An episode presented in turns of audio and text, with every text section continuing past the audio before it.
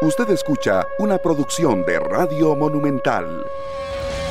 ¿Qué tal? Muy buenos días. Bienvenidos a 120 minutos con información de último momento. La llegada de Costa Rica a territorio de Qatar. Ya por fin la delegación costarricense está allá después de un largo viaje. Ayer acompañamos al equipo nacional en su traslado desde el complejo de la Fede Fútbol hasta el aeropuerto. Y hoy casi 24 horas después, bueno, no, como a qué hora salieron a las 2, una de la tarde, una de la tarde, sí. Bueno, ahí me ayudan con la matemática, pero bueno, eh, muchas horas después está Costa Rica en Qatar y llegó Keylor Navas también, un poco antes, 20 horas de vuelo, dice Daniel Martínez, muchas gracias ahí, de trayecto. Y todo bien, todo bien, a lo que hemos visto, todo bien con el equipo nacional listos para empezar este, este enfrentamiento contra Nueva Zelanda con una preparación allá, con una adaptación importante al clima de unos 40 grados que está recibiendo a la selección de Costa Rica allá en Qatar. Y por supuesto eh, con toda la expectativa de lo que será el juego del próximo martes al mediodía, todos con la Cele, de hoy en 8 estaremos eh, con una tensión increíble y ojalá todas las buenas vibras por parte de, los ticos para que se saque un resultado positivo y estar en otra Copa del Mundo. Harry McLean llegó temprano, qué gusto saludarlo. El placer es mío, saludos para ustedes, para todos los oyentes de Monumental y obviamente una muy bonita transmisión ayer con la salida de la Cele. Ahora esperemos que en la cancha ellos hagan lo que corresponde y agradecer a toda la gente pues que nos reportó la sintonía y que fue un momento agradable. Ya la Cele está en donde tiene que estar, en Qatar, concentrado. Llegó Keylor Navas como debería ser, ahí está ya listo y lo demás es esperar. Vamos a esperar. Me llama la atención que haya quedado fuera Ricardo Blanco, pues ahora hablaremos de eso, pero bueno, eh, últimamente cuando a uno le dan el respaldo es mejor decir goodbye, see you later Igual le pasó a David Guzmán, ahora a Ricardo Blanco y no está en Qatar. Pero bueno, ya veremos qué pasa. Yo espero que hoy en ocho días sea un día de alegría, de felicidad y obviamente ganemos los tres puntos. Señor Daniel Martínez Ovales, buenos días. Hola, un saludo para todos, buenos días, muchas gracias por estar en sintonía de la radio de Costa Rica y también para quienes nos siguen a través de Canal 11, ya está la selección, como le decía Rodolfo, en Qatar. Va a entrenar a partir de mañana miércoles a mediodía, hora costarricense, 9 de la noche, hora de Doha, para preparar ese compromiso que será el próximo martes. Así que esta semana que faltan 7 días, me parece que se van a ir muy, pero muy rápido, tomando en cuenta la expectativa, toda la información que encierra el ambiente y la parte más íntima de la selección nacional, que esperemos sea la última selección clasificada a la Copa del Mundo en Qatar 2022. Están cerca de que se agoten los 4.000 boletos que puso a la venta la FIFA para el sector de los ticos. Eso sí, siempre con la expectativa de que se habiliten más asientos si lo requiere la demanda por parte de los seguidores de la selección nacional. Y en otros temas, ayer perdió Honduras en casa contra Curazao 1 por 2 en la Liga de Naciones. Un resultado que no deja de sorprender, aunque también hay que tomar en cuenta la realidad tan negativa que tiene la H y que fue evidente en la última eliminatoria para la Copa del Mundo. ¿Qué dice Carlos Serrano? Buenos días. Hola, ¿qué tal Daniel? Saludos, muy buenos días para todos los que van en sintonía de Radio Monumental y que están con Canal 11 también. Una, una actividad también que tenían los ticos allá en Qatar recibiendo a los seleccionados nacionales. Ahí pudimos observar algunas fotografías, algunas imágenes de cómo fue ese recibimiento para los seleccionados nacionales. 21 horas de viaje prácticamente fueron las que tuvo esta selección de Costa Rica. Salieron a las 12.52. Tuvieron una escala de 3 horas en Miami y el vuelo directo que los llevó hasta Doha, Qatar eh, para ya entrenar a partir de mañana miércoles. A partir de mañana miércoles entrenará la selección de Costa Rica. Nos decía Álvaro Herrera que la práctica la tendrán en primera instancia, las tres primeras prácticas serán en una cancha eh, que consiguieron con todas las condiciones, es una cancha al aire libre y por ende entrenarán en horas de la noche debido a las altas temperaturas y los últimos tres días previos al partido, es decir, sábado, domingo y lunes, entrenarán en un estadio ya que eh, la FIFA le cede a la Federación Costarricense de Fútbol. La selección de Nueva Zelanda, que también ya está en Qatar. Ayer tuvimos algunas imágenes en la llegada de la selección rival de Costa Rica el próximo 14 de junio y pues muy tranquila también la llegada de ambas selecciones. Eh, obviamente que los cataríes, eh, no sé, lo viven un poquito más apagado, ¿no? Por ejemplo, cuando llegó hoy Keylor Navas, que observábamos algunas imágenes, todo el ambiente muy tranquilo, pudo salir sin ningún tipo de inconveniente. El guardameta del PSG, que dejó abierta la posibilidad de salir del equipo, pero que es complicado, mencionaba por el tema del contrato que tenía, le decía eso a nuestro colega Yashin Quesada. Importante detalle. Sí, es que depende del PSG en realidad. Sí, sí. Si el PSG lo quiere transferir, es un asunto de, lo que vaya a querer la gerencia de su club. Evidentemente querrá mostrarse de buena manera Keylor en estos partidos y qué tranquilidad nos da. Qué tranquilidad da ver a Keylor Navas ahí porque en la eliminatoria fue la pieza más importante para mí. Y hace poco eh, que comentábamos sobre las palabras del entrenador de, Panamá que decía que Costa Rica clasificó al repechaje por Keylor Navas. ¿Es cierto? Por supuesto que es cierto. Es cierto. O sea, yo no sé no- por qué la gente se, se se enoja. asusta y se molesta. Es cierto. Obvio. Es cierto. Y vea que viene y lo refriega la cara y dice, "Ey, vea, no está Keylor. Ya. Sí, sí, pero ¿de Keylor dónde nació? De En Costa Pedregoso de Pérez Celedón. Y sí, nos Rica. representa. Y sí, es parte, es parte de nuestra historia. Cuando ellos tenían a, a Mendieta y tenían a Romer Fernández, era panameño, estaban jugando en España a alto nivel. Deli Hoy nos Valdés. toca a nosotros. Bueno, Sí, pero es sí. que nunca los llevaron a un mundial mayor.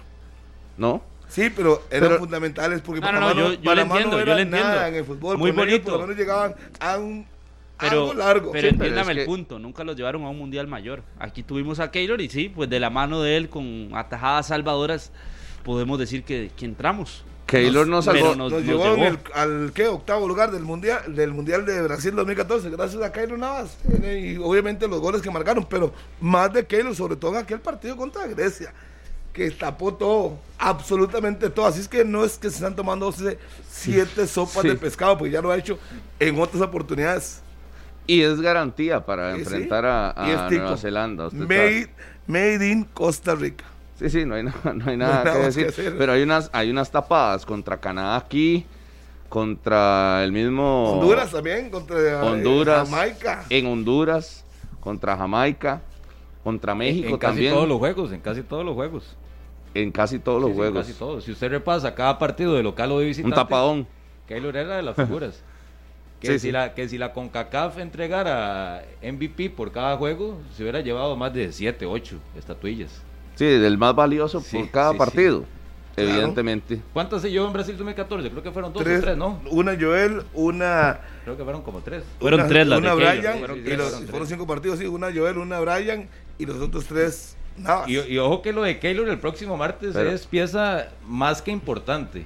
Pero no solo Keylor. O sea, también tienen que levantar la mano otros futbolistas, tanto en zona defensiva y sobre todo de media cancha hacia adelante para resolver. Porque sí, Keylor Navas asume su papel, realiza su tarea, mantiene el marco en cero y termina siendo una de las figuras. Pero si no tenemos también esa claridad y esa fineza y sobre todo futbolistas que aparezcan y que necesita la selección que aparezcan y que asuman su rol ya en el último partido para ojalá lograr el boleto a la Copa del Mundo, que también eh, se pongan en ese mismo nivel, en esa misma lista de la que está Keylor Navas. Pe- pero los hemos tenido también, jugadores que por lo menos en, la- en el cierre de la eliminatoria levantaron la mano y dijeron presente. Yo creo que lo de Jelsin Tejeda, lo de Francisco Calvo, lo de Joel Campbell, son tres jugadores que fueron muy importantes en el cierre y que también de ahí levantaron la mano y dijeron Y ojalá que Y sin ellos, posiblemente eh, también el camino de la selección hubiese tambaleado porque fueron tres piezas que a mi gusto también eh, importantes, eh, muy importantes en la selección nacional. de Se respeta su gusto, pero obviamente que si Navas no para No, no, todas no. esas opciones. Estamos no de acuerdo. nada Estamos de acuerdo, Harry. entiendo. Es- estamos destac- no se puede sacar a todo el mundo. No, no, pero Sí, esos si no tres son pase la lista, importantes. pase pero esos lista. tres son importantes, no lo vas a decir. Uno solo, La figura es Keylor. Navas, y Pero, punto, no claro. Harry, pero hay otros tres que son importantes. Para no los vas a decir. usted, pero no vas a decir usted. quién más es importante Es en que la es selección. importante todos No, los no, demás. pase la lista. ¿Quién más demás. es importante, Harry? Es importante Fuller, sí, importante Fuller. Oscar Duarte, Sí, sí. importante Calvo. Yo, yo por el peso Ay, que tuvieron en la fácil, eliminatoria, meto en esa lista Keylor y a Joel. Celso tiene que meterlo ahí también. No, no, no, pero No. De, de, de importancia de un poquito más de lo normal. Yo lo que le- Keylor y Joel. Yo pondría a Keylor y lo veo una mención honorífica a Joel.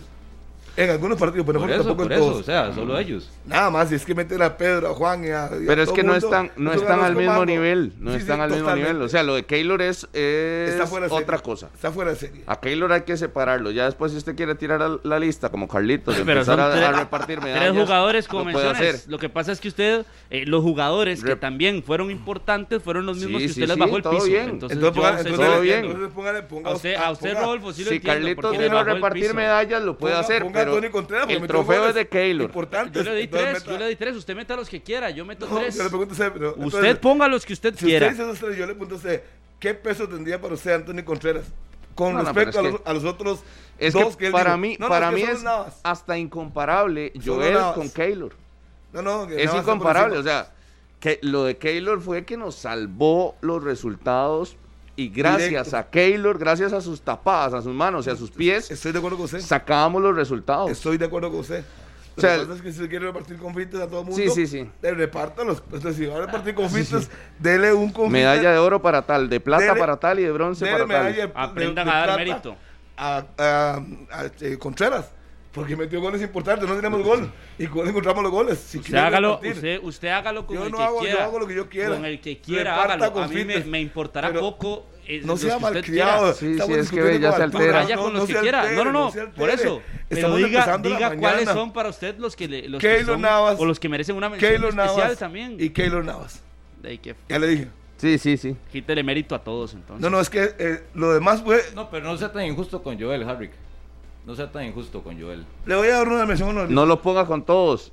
Separe. Nada más, el No único. sea tan El- injusto. ok, póngale. Keylor, Ajá. por mucho. En eso estamos de acuerdo todos. Un poquito Joel. No, y como un poquito, bueno. después de Keylor. Pero Obvio. Un poquito debajo de Keylor. Después de Keylor. No, no y sea tan todos los demás. con Joel. Está No. bien que, que sea con los los demás, que sea con los demás porque me parece que en la mayoría vamos a coincidir. Pero no sea tan injusto con Joel. Bueno, ok. Con Joel. Primero Keylor. Co- correcto. El escalón siguiente, Joel. Joel. Y ya, Y después de ahí, todos los demás. por eso. No vamos a repartir confites a todo el mundo. No, no, yo tampoco. Porque nosotros no deberíamos hacer un repechaje. Deberíamos haber clasificado directo al mundial. Y, y es que no Y solamente más- menos, es- menos romántico, se pone más exquisito y más exigente. No deberíamos estar ahí. lo, lo de Keylor no, no solo se, se puede envolver en esa figura mediática, porque evidentemente todos le prestan atención a, lo mediático que es y, y a su peso fuera de la cancha por el nombre que ha, que ha construido a lo largo de su carrera. Pero si vas a los partidos, evidentemente sí es el mejor de Costa Rica. No hay ninguna discusión. Es que no, ahí no hay. Es que no, yo no, no ni por qué deberíamos de gastar tiempo en 120 Y minutos. por cuidado, si, si no nos vamos a individualidades, el más destacado por individualidad de toda la eliminatoria de CONCACAF, porque podríamos tirar algunos nombres, pero por ejemplo, un Canadá, un Estados Unidos fueron mucho trabajo en conjunto, no una figura tan destacada a lo largo de toda la eliminatoria. Eh, incluso Alfonso Davis no termina cerrando eh, No, eh, no, eh, sabe, con aquella afectación del corazón. Exactamente, el cierre. Eh, sí, ahí cuando, cuando puedan tirarnos las imágenes, ella va a estar eh, Ya está listo. Blanquita ya enviándonos imágenes del, del Llegada aeropuerto. a Costa Rica. Eh, pero eh, sí me parece que a nivel de figura, de figura de individualidad, Keylor es quizás lo más destacado de todo. México tampoco tuvo una, una figura, una estrella. Fue un conjunto.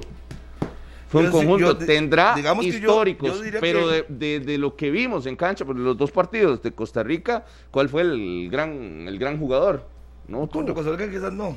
Pero tuvo que haber tenido sus figuras. No, muy repartidos. Incluso, vea, yo en Estados yo- Unidos estuve viendo los goles súper repartidos. Yo, Sergiño Dest, que juega Sí. un partidazo contra Costa Rica y nos hace un golazo allá en Columbus. ¿Se Y fue el único que hizo. ¿Sí? El único. El único gol que hizo. Sí, pero Canadá yo creo que evidentemente no es delantero. que Hay que sacarle a Canadá es Eustaquio. No, y es que cada selección Es que va a tener sus sus cuatro o cinco figuras a Claro. destacar. o sea, Ajá. Pero no, no, no ese que sea el estandarte y que en todos los partidos te salva. Sí, sí, Sí. sí. sí. O que te da el resultado. Que, mira, de la mano de tal. Es que lo de Costa Rica fue de la mano de Keylor. Y los rivales lo decían. Claro. Dígame, Dígame. ¿qué le parece? Vamos a, a Qatar. Saludar a Blanquita, que nos diga, llegó a la selección o no. A con Blanquita vamos a ver. Sí, ya señor. casi vamos a, a venir. Con Sí, Blanquita. Y si nada tienen- más que a- ahora con ese tema que usted tocaba de la parte colectiva de Estados Unidos, o sea, de las elecciones norteamericanas, que a lo largo del camino de la eliminatoria no tuvieron tantas debilidades, sino que fueron equipos muy regulares. Eso sí, con muchas críticas y cuestionamientos, sobre todo en la figura de la selección mexicana con el Tata Martino.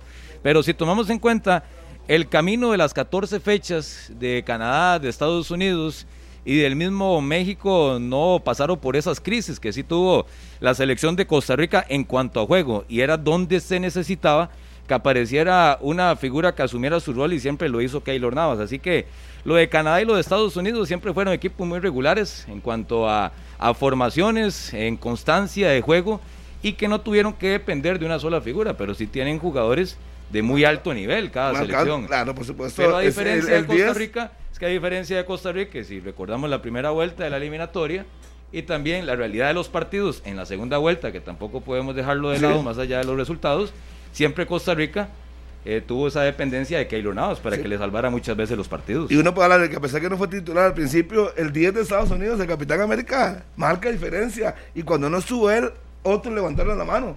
Entonces, Estados Unidos tuvo, por ejemplo, figuras. Eran de los clasificados. En el caso de México, igual.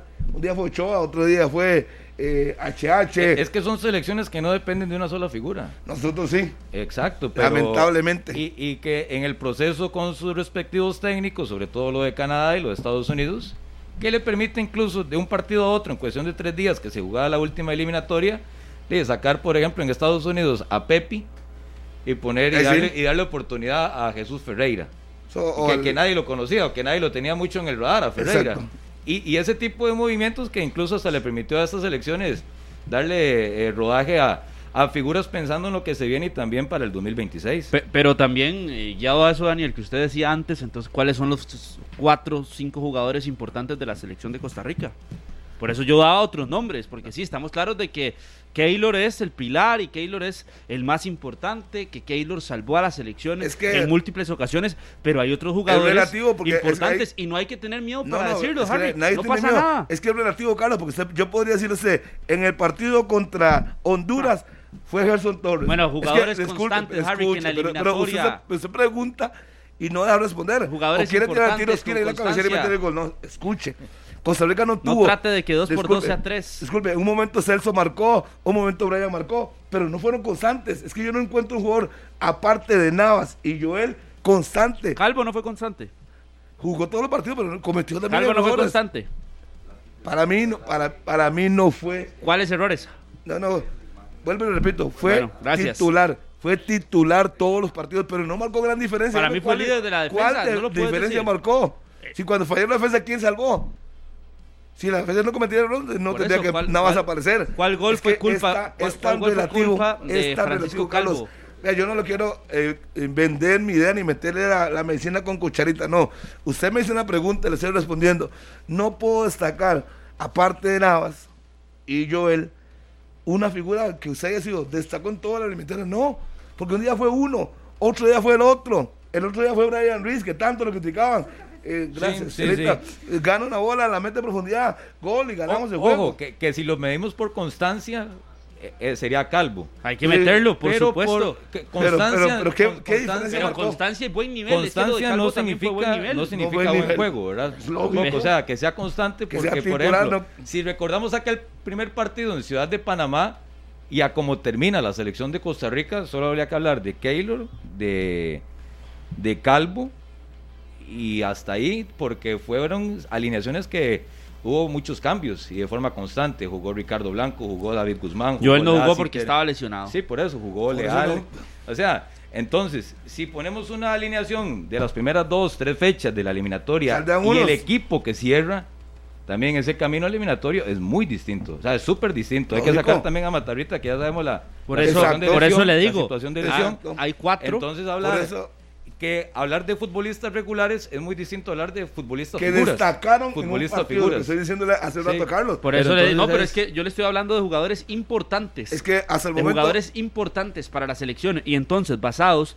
en lo que dice Daniel, y a partir de ese momento, hay cuatro que podemos decir prácticamente forman la columna vertebral de la selección. Pero lo de Joel, lo de Jelsin, lo de Calvo, Es y que- No, no, es que lo una- de Keylor. una Es que para es mí, la base con del solo- equipo. Con solo que una selección que fue irregular en cuanto a su rendimiento, ellos hayan logrado mantenerse en una formación. Pero es que recuerde que Y Jersey no arranca. por ahí. Jersey no arranca, el que No arrancó fue arranca. Guzmán. Sí, claro, pero a partir de la segunda, de, de- de la segunda etapa de la eliminatoria, bueno, no de la segunda etapa, de la segunda jornada que hubo de la eliminatoria, háblese de la 4-5, ahí ya Jelsin se empezó a meter y se ganó el puesto porque estaba digo, lesionado. es- es lo mismo. porque es lo que estaba lesionado. estamos al mismo tema. lo mismo. Hablamos de Brian Ruiz, que arranca la eliminatoria como titular Sí. y ya en el cierre no era tan No titular. jugó Exacto. en Panamá, quedó en el banquillo. Por eso, entonces es que, que hay que medir muy bien cada escenario y cada futbolista para saber si, además de la regularidad, fueron futbolistas destacados o que llegaron a un modo figura en la eliminatoria Ah. como para ponerlo al nivel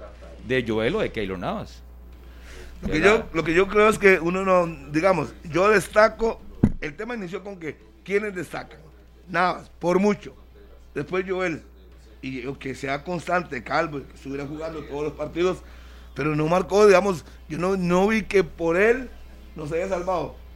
O sea, jugó bien, cumplió, pero es una cancha, pero no es, no le alcanza como para que Carlos diga que fue figura. fue figura no, la figura son dos y punto. Lo demás nos basamos a puro coraje, a pura entrega. Ya le dije, Navas, por lo que significó cuántos puntos no nos salvó Navas. ¿Cuántos? Inclusive en el empate Jamaica Navas nos salva que perdamos el partido, por si no se acuerda. Sí, sí, no. No, no, es que nos salvó, el- nos Por salvó supuesto, montón. Harry, que Entonces- después aquí contra El Salvador y No, después pero en ya- ya- ya hice Honduras. Más bien a mí me parece hasta falta de respeto estarlo igualando con el resto. El hombre dice que calvo. y No, si no, ahora mete yo le estoy diciendo, lo de. Navas es punto y aparte, pero meta jugadores importantes también, no les quite mérito, hay jugadores importantes. Pero es que de la- destacados. ¿quién- quién- Es lo ¿quién mismo, lo es lo mismo que de Francisco Calvo que lo de Ricardo Blanco, ¿Quién dijo que estábamos haciendo la premiación de los, mejores de la no, no, no, serie? es que Daniel habló también de jugadores importantes y entonces yo le digo que hay que mencionar algunos importantes de la selección. Pero No, si no, para ustedes solo uno- Campbell eh, y solo Keylor, está Ey, bien. eh, son los que destacan. Cada Los uno demás puso su granito de arena, pero yo creo que no era la, la premiación Y de no- todos y de organizarlos, pasar lista. Y no Eh, estamos hablando de eso. Es que a usted le cuesta dar méritos, Rodolfo, En pero, un puede, principio pero puede era jugadores importantes de la selección. Destacar, sí, por supuesto, todos. Ja, Todos, con conjunto, porque el resto fue conjunto. Sencillísimo. Usted Más allá de individualidades. La individualidad que quedó clarísima fue la de Keylor Navas. Si quiere le doy una almohada y una Por cobija para encima. que se acomode mejor. Por encima. No, no, el que, el que se acomoda y empezó a repartir felicitaciones No, no, hay que darle todo para fue que se usted. acomode con su Que no sé a quién le quiere quedar bien. Usted le quiere quedar bien a todos. No, no, usted no. el que dice que todos se fueron importantes al Le final. dije, le dije, Keylor dígame dígame y el nombres resto. específicos. Keylor y el resto. Qué fácil, por eso Eh, se acomoda. Ya le dije. Taylor si y el resto. Eh, se también. Bueno, usted mete a Campbell por lo menos. Pero es que yo- a este, a este le brillaron los ojos cuando empezó a felicitar y dijo, "Ey, voy a empezar a felicitar y voy. Pero Uno, diga y nombres, calvo. diga nombres, y vamos a no mandarle flores decir- a Campbell. no y vamos a mandarle nombres. un trofeo. No, no, no. Dígame no. más no, de la Carlitos. selección. Tuvo el mismo peso Era- Ricardo Blanco que Francisco es que, Calvo en la ¿Quién eliminatoria. estaba Al premiando? principio. ¿Quién No, estaba no, premiando no, todos? Harry, no, no, no. Ya, pero, pero usted, quiere, usted quiere que yo diga lo que usted quiere escuchar. Usted se está preguntando quién empezó como titular por la derecha.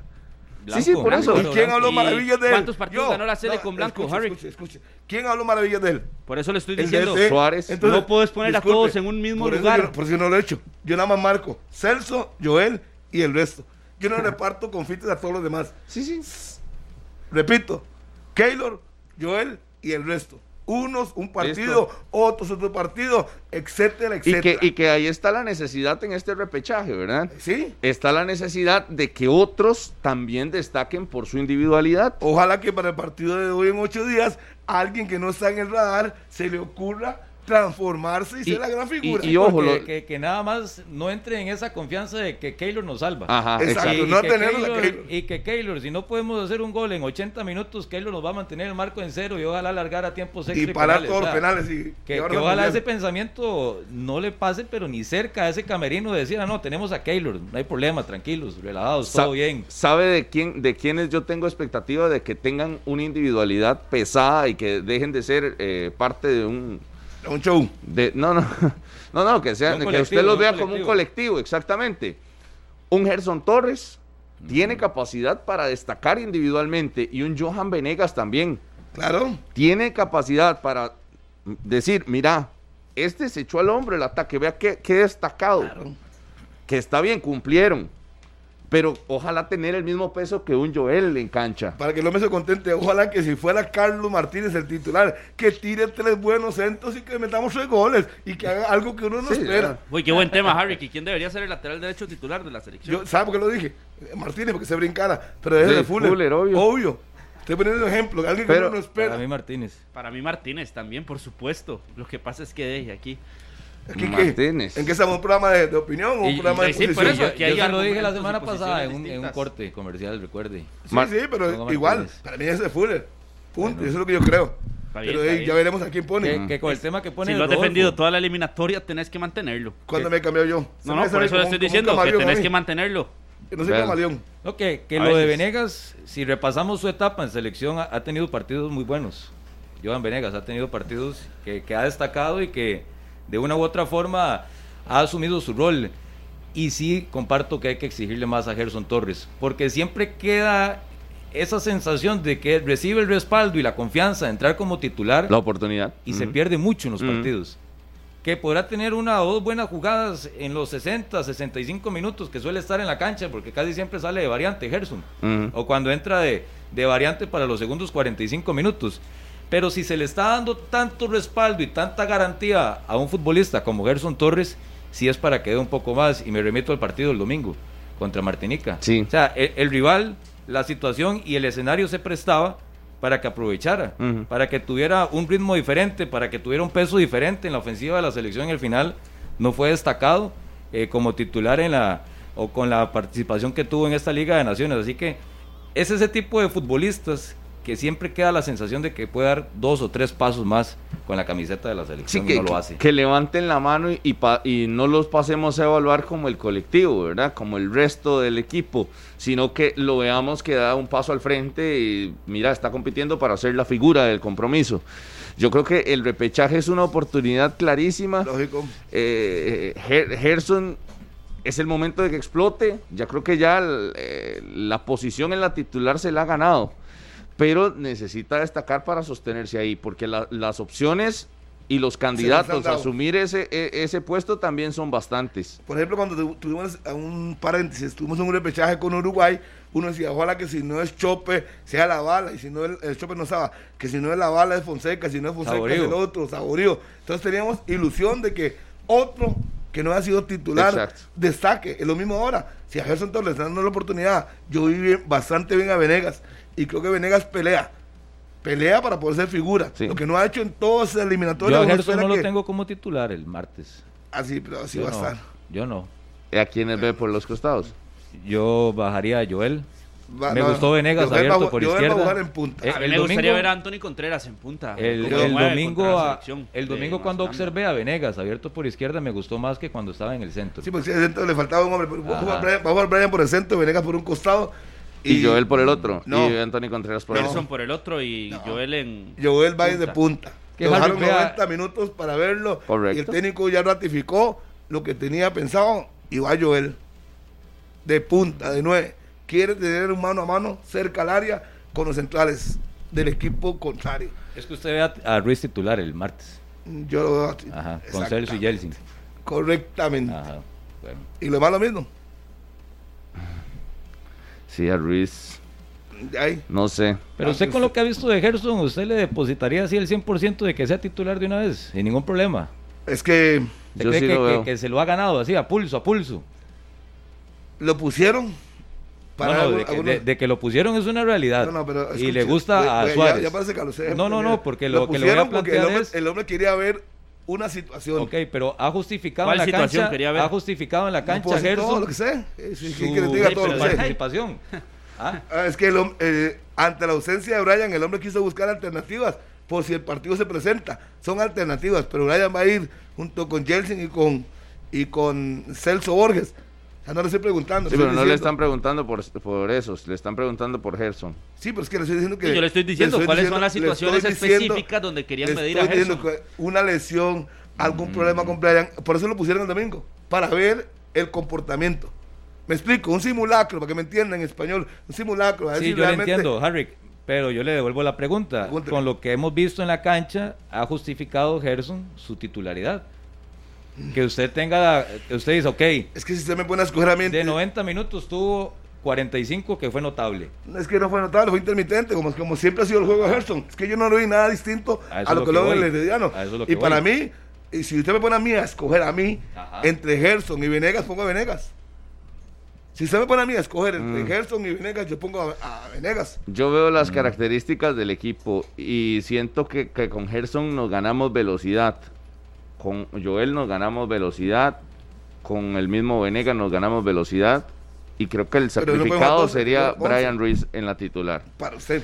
Sí, sí, sí, por eso digo, diga- eh, digamos que la- la- el sacrificio y por lo que eh, plantearía en ataque, que es velocidad, creo que Brian no calza tanto en Y lo eso que no me quiere más que velocidad es tenencia a la pelota, pases entre líneas, que se lo da Brian. Ah, Venegas lo hizo también. Sí, pero es que Venegas no lo va a poner ahí, va a poner por el costado izquierdo, para que pueda tener también mano a mano. Sí, Con bueno, Venegas usted con- ya veo que tiene la formación de que se la pasó Luis Fernando Suárez y ya la tiene. Como las pero he está pegado bien. siempre. Qué bueno. no Está siempre bien. las he pegado. Y si, se lo- si le estoy diciendo, Mm, tengo- es para orientarlo. Pues si no me quiere creer, Tengo pues siga. antecedentes y no los voy a sacar, pero, pero eh, y en la misma eliminatoria. Y en esa, el pasado, dígale. Pero yo veo, Siempre porque estamos hablando de las preferencias, no de lo que va a hacer Suárez. A mi gusto, utilizaría Sí. un equipo rápido hacia el frente y utilizaría esos. Bueno, ya, eh, perfecto. Es un programa de opinión. Usted puede decir lo que usted guste, como usted lo ve. Pero yo estoy diciendo de lo que conozco. Usted ya, ya usted habló con Suárez y le digo, Yo no con ok, juega Campbell abierto con Eh, Venegas Carlos, abierto, aprendémelo, por favor. Brian Decile. Ruiz y el delantero Anthony Lleva mucho tiempo sin venir, Dígale. entonces no, no. ¿Perdón? Lleva mucho tiempo sin venir. Celso y Ah, Jelson. ah, no es que eh, tiene mucho la ya usted, pero, pero me la firma, Harry. Yo no quiero que venga con el rabo entre las patas como siempre lo hace, ¿verdad? Después, El a pedir partido- perdón. El, par- el partido anterior contra A Panamá. pedir perdón, porque Aquí generalmente sus- su bolita de cristal, su bolita de cristal falla y- Bueno, bueno, y, bueno, para muestra bien, el campeonato nacional. Bajar La gente, la, gente no olvida. La gente escucha, la gente sabe. No, por eso, la gente no olvida. Panamá, Que se las puse picando en el área, pero no importa. Siga opinándose, yo lo reconozco. Les programa opinión. Diga lo que usted considera. La Yo no estoy gente no diciendo- olvida que todo le lo que estoy- usted le estoy eh, diciendo. anticipa le- es que Se mejor, va, mejor- ¿verdad? Mejor no me desgasto con usted. Lo que le estoy diciendo a ustedes. Sacó a- Sí, es que en el campeonato había- sacó a había- sacó a Cartaginés Sí, sí, sí, sacó a Herediano Tenga tranquilidad. y pegó Eh, solo a la liga. Tenga tranquilidad. Que Lo ese lo puso le campeón estoy- desde el no inicio. estamos hablando de eso, estamos hablando de la selección, póngase serio. Sí, no, no, es- no desvirtúe las cosas. Si le estoy diciendo que el partido contra el domingo era para ver Ajá. algunas alternativas por si pasa algo, COVID, por si se lesiona a alguien, porque Sí. el COVID puede sacarla. Él tiene una idea. Y el plan A, plan B y plan C lo tuvo que poner en práctica en el mismo partido. Es lo que está haciendo. Pero inicialmente, ya lo dijo, luego de hace como 15 días, él tiene la formación. Pero entonces tener- usted dice que lo que dijo Suárez el domingo por juego contra Martinica está faltando a la verdad. ¿Por qué? Cuando él menciona que ninguna de las dos alineaciones le va a servir o es parámetro para lo que se va a ver el próximo martes. Porque usted sí está seguro y confiado que casi lo que se vio el domingo en el Nacional es lo que va a jugar Costa Rica en el repechaje. No, y posiblemente, repito, Ajá, para que pero eso lo quede- dijo Suárez, Para ¿verdad? que le quede claro, Ajá. salvo que ninguno salga con Sí, problemas sí, de, sí. de pos- positivo, es básicamente, y lo de Brian Ruiz lo está esperando, quiere verlo. Esa semana va a trabajar con Brian, quiere verlo, lo tenía o lo tiene en mente Pero ¿cómo quiere verlo, Harry? eh, para esos días. Si eh, ya se ver. ha cansado de repetir Suárez una y otra ver, vez que Daniel, él, después, de la- no juegue, después del no ande, COVID, quiere ver si no tiene ningún problema, si no tiene ninguna secuela. No. Pero que lo tenía planeado poner el domingo, Mm. iba a jugar. ¿Qué montón de información maneja usted? Ay, Yo qué no pena, sabía. busquen fuentes, es lo que tienen que hacer y, dejar de Eso fue lo que me eso. sorprendió, pero bueno. ok. Deje- busquen fuentes, dejen de Está preocuparse. bien, está bien. Entonces estaban los planes de que fuera titular el domingo Brian Ruiz. Estaba con COVID, no podía jugar, Ajá, obvio. ok, ok, Sí, sí, de estaba, acuerdo. Por supuesto.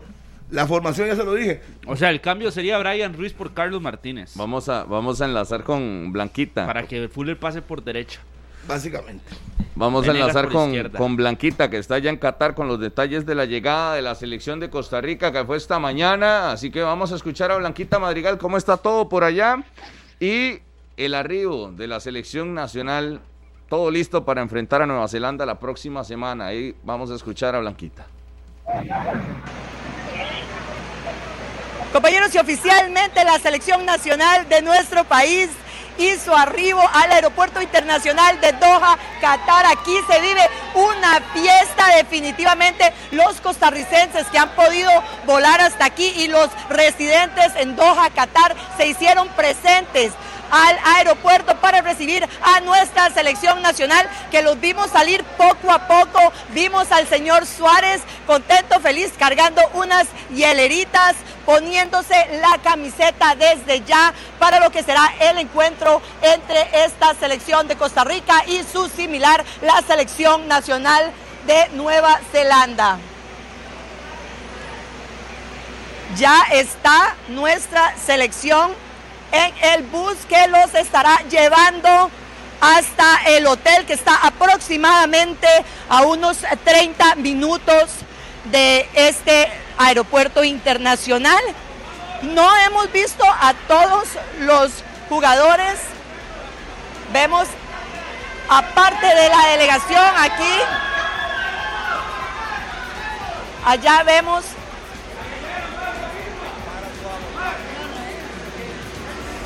Vamos, pupilo, con huevos, mae, vamos.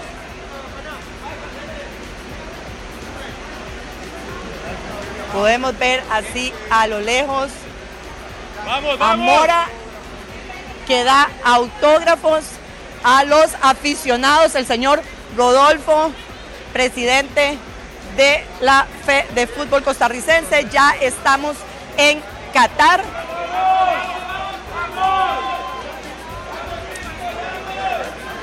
Bueno, en este momento nos estamos corriendo porque nos están moviendo la seguridad del aeropuerto.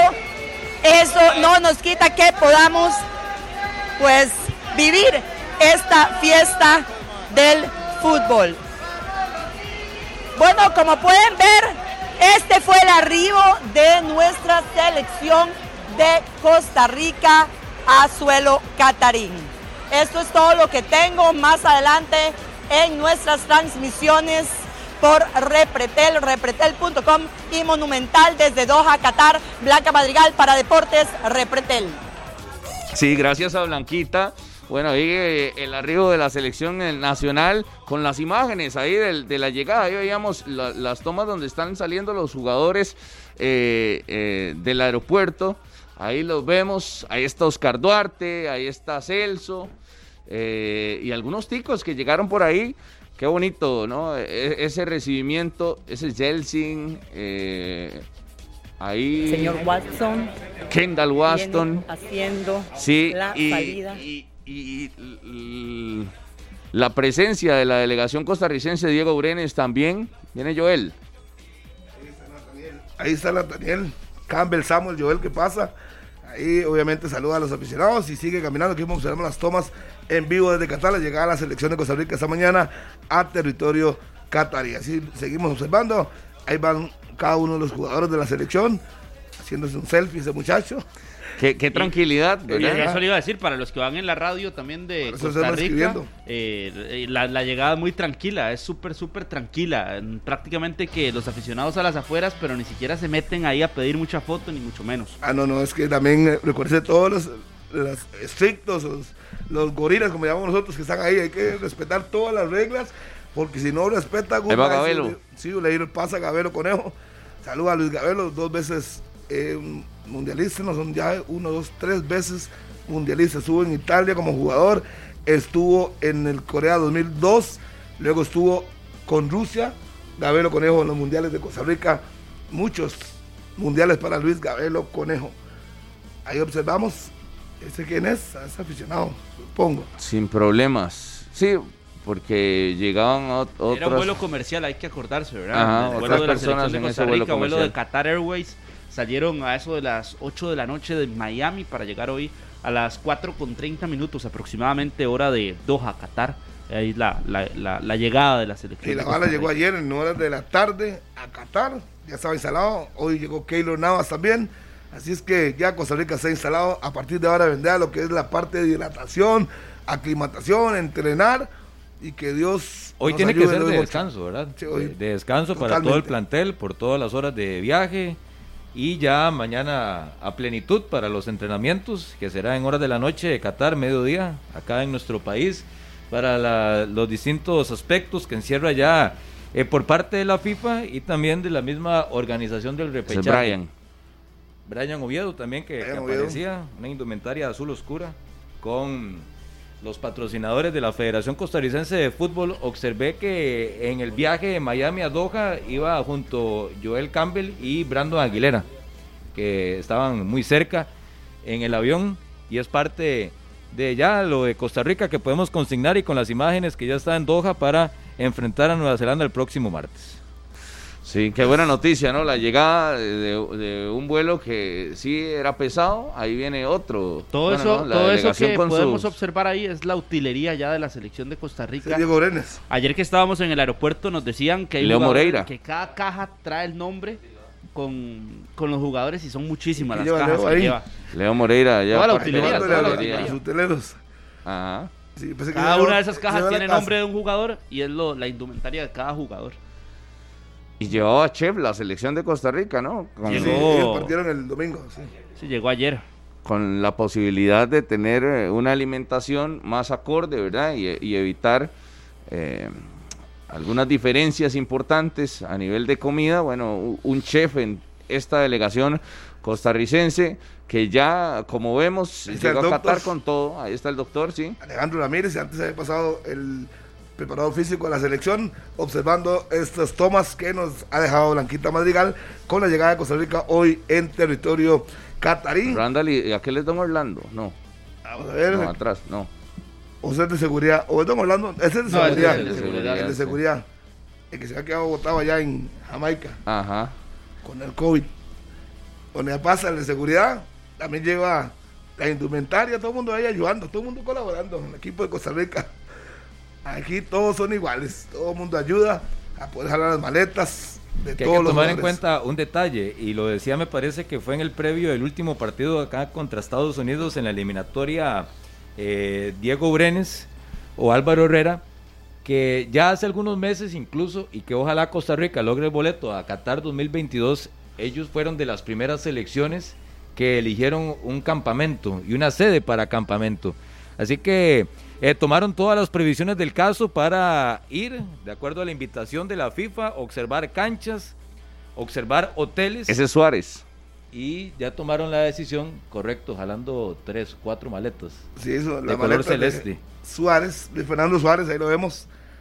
Luis Fernando Suárez, maletas como celeste, ah, son bastante, debe llevar Sí. eh, toda la indumentaria, todos los Que, videos. que lo que le decía a Harry, que ojalá de Costa Rica logre el boleto a la Copa del Mundo, ya tiene ya definido el campamento para Totalmente. las semanas previas a debutar en la cita mundialista, que fue un trabajo de avanzada que tuvo la Federación Costarricense de Fútbol por encima de otras federaciones que ya también tienen muchos años, mucha historia, mucho peso en el mundo futbolístico, pero que ya Costa Rica se adelantó a algunas de ellas y ya tiene campamento para una posible clasificación. a El, la el Copa del hotel de Mundo. la Cele será el que va a utilizar Brasil, ¿no? En el Mundial. Brasil tiene 200 habitaciones reservadas ya en el hotel Westin de Doha, Qatar. Es el que ne- en el que estará la selección de Costa Rica. Imagínense 200 habitaciones reservadas ya para la Copa del Mundo. Hablábamos con una eh, costarricense que vive en Qatar hace algunos días y nos explicaba que los hoteles, la gran mayoría, están completamente eh, llenos, están sin espacio y es por las delegaciones, que son delegaciones tan grandes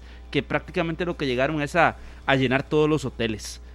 Y este donde estará la selección es uno que está a, prácticamente 20 kilómetros del estadio, Ahmad Bin Ali, donde jugará contra la selección de Nueva Y Zelanda. aquí en Qatar no, no es diferente, a todas partes del mundo. En Costa Rica siempre aparecen los ticos en el aeropuerto apoyando a la tricolor y hoy no es la excepción, vemos gran cantidad de aficionados buscando una fotito por lo menos, ahí viene, ¿quién está firmando un autógrafo? Creo que ese es Chacón, el que estaba firmando un autógrafo y íbamos observando la salida de Costa Rica y en buena hora, que los chicos apoyen a nuestra selección y hay varios que se fueron desde el día sábado, ya están instalados desde Costa Rica en Doha para de hoy en ocho. Suárez dice el partido más importante de su carrera, de su vida, ¿no? Este de repechaje y eh, como vemos con seguridad hay un perímetro, pero relativa tranquilidad también la presencia de aficionados ticos que como siempre acompañan al conjunto tricolor, pero que eh, como vemos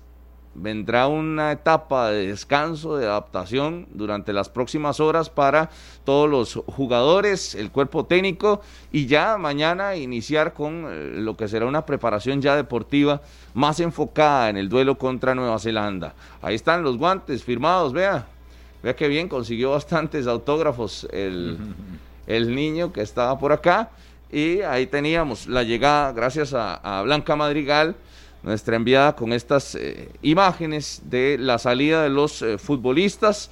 Eh, no vi a Brian Ruiz, pero ahí, no, Sí, ahí, estaba, ahí estaba, con, la, gorra, salió antes de Kendall Waston, fue ah, Brian Ruiz, ahí estaba Francisco Calvo, también había salido con, con Brian en la delegación de 55 personas de la Federación Costarricense de Fútbol, 55 personas que viajaron y que están hoy en Qatar. Hablaba con Alexander Gaitán y será la primera vez que un equipo nacional juegue en eh, Qatar.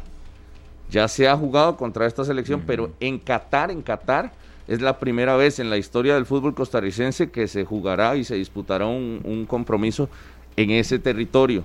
Así ya jugamos sí, amistosos, jugamos en Japón, eh, eh, jugamos en Corea en Oman, en Oman, sí, 4-3 de que ganamos allá en Oman. Sí, ya eso, sería la primera vez en Qatar, pero sí ya hemos jugado en Asia varias oportunidades. Ajá, ajá. Así que para, para la lista ahí de, de, países donde ha jugado la selección de Costa Rica se sumará el próximo martes a las 12 mediodía en este repechaje internacional. Tengo varios saludos por acá. Eh, tengo varios saludos. Y también lo de Juan Pablo Vargas, que hay que darle seguimiento los próximos días. Tengo entendido que es mañana miércoles que se realiza la prueba respectiva al defensor de Millonarios para, esperando un resultado negativo y de una vez realizar todo el trámite del viaje para incorporarse al grupo de la selección de Costa Rica que ojalá y lo pueda hacer el defensor nacional. A la gente de Folk Cream, a don Douglas y a doña Ana María, un fuerte abrazo y a ese emprendimiento que tienen eh, los mejores deseos y buenas vibras. Saludos a Mónica Pérez que está enferma y ojalá que se recupere pronto. Y eh, saludos a todos los que nos están escuchando, a José Carlos eh, Ortiz y a María Laura, también a María Laura, a María José, Aquí tenemos por acá a don Walter Jara Fonseca, también muy pendiente a la llegada de Costa Rica, allá en Cipreses de Curridabato. Un fuerte abrazo para él y a todos los que están en sintonía de la radio de Costa Rica. Vamos a hacer una pausa y ya venimos ahí después de ver al conjunto tricolor. Recuerden, el partido del repechaje será el próximo martes a las 12 mediodía. Desde muy temprano tendremos nosotros toda la previa en 120 minutos y también todos los detalles desde Qatar con nuestros enviados especiales, con Blanquita y también con Andrea Aguilar, que ya está también llegando a territorio catarí. Una pausa y ya venimos. Esto es 120 minutos.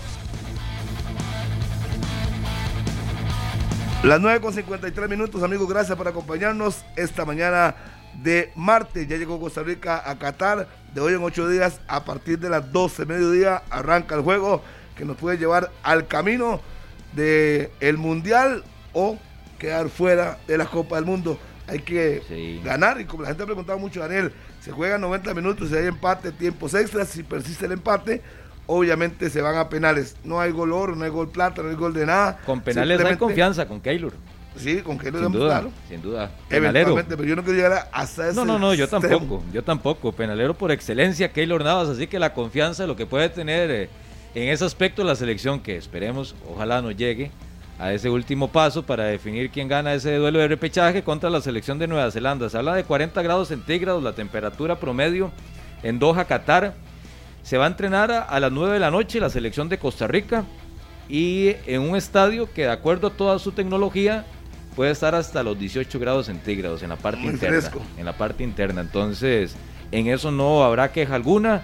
Imagino que en todos los edificios, en todos los restaurantes, Hay con aire acondicionado. Entonces, es, es la realidad. Y otro reto que tiene este grupo de convocados de la selección de Costa Rica que en cuanto a temperatura, imagino que va bajando un poco con el pasar de las horas, ya está cerca de que sean las 7 de la noche en Qatar, que está recibiendo a la selección de Costa Rica. Y porque hay que tomar en cuenta otro detalle, es donde también lleva cierta ventaja la selección de Nueva Zelanda, que jugó toda su elimina- eliminatoria en Oceanía en Qatar. Eso sí, en un estadio totalmente diferente donde se va a jugar el repechaje el próximo martes, pero en lugares. condiciones de la cancha, en temperatura y en todo lo que encierra la aclimatación de un grupo de futbolistas, eh, Nueva Zelanda ya lleva cierta ventaja. ¿Usted cree que eso marque alguna diferencia? Que el estadio sea diferente y si ya jugó ahí, que me parece a mí que lo más que puede marcar diferencia es el clima. Yo podría decir que el clima quizás, pero ya están ahí. Las canchas de- son del primer mundo, Ajá. pasen para el mundial, así es que yo no creo que la cancha incida en nada.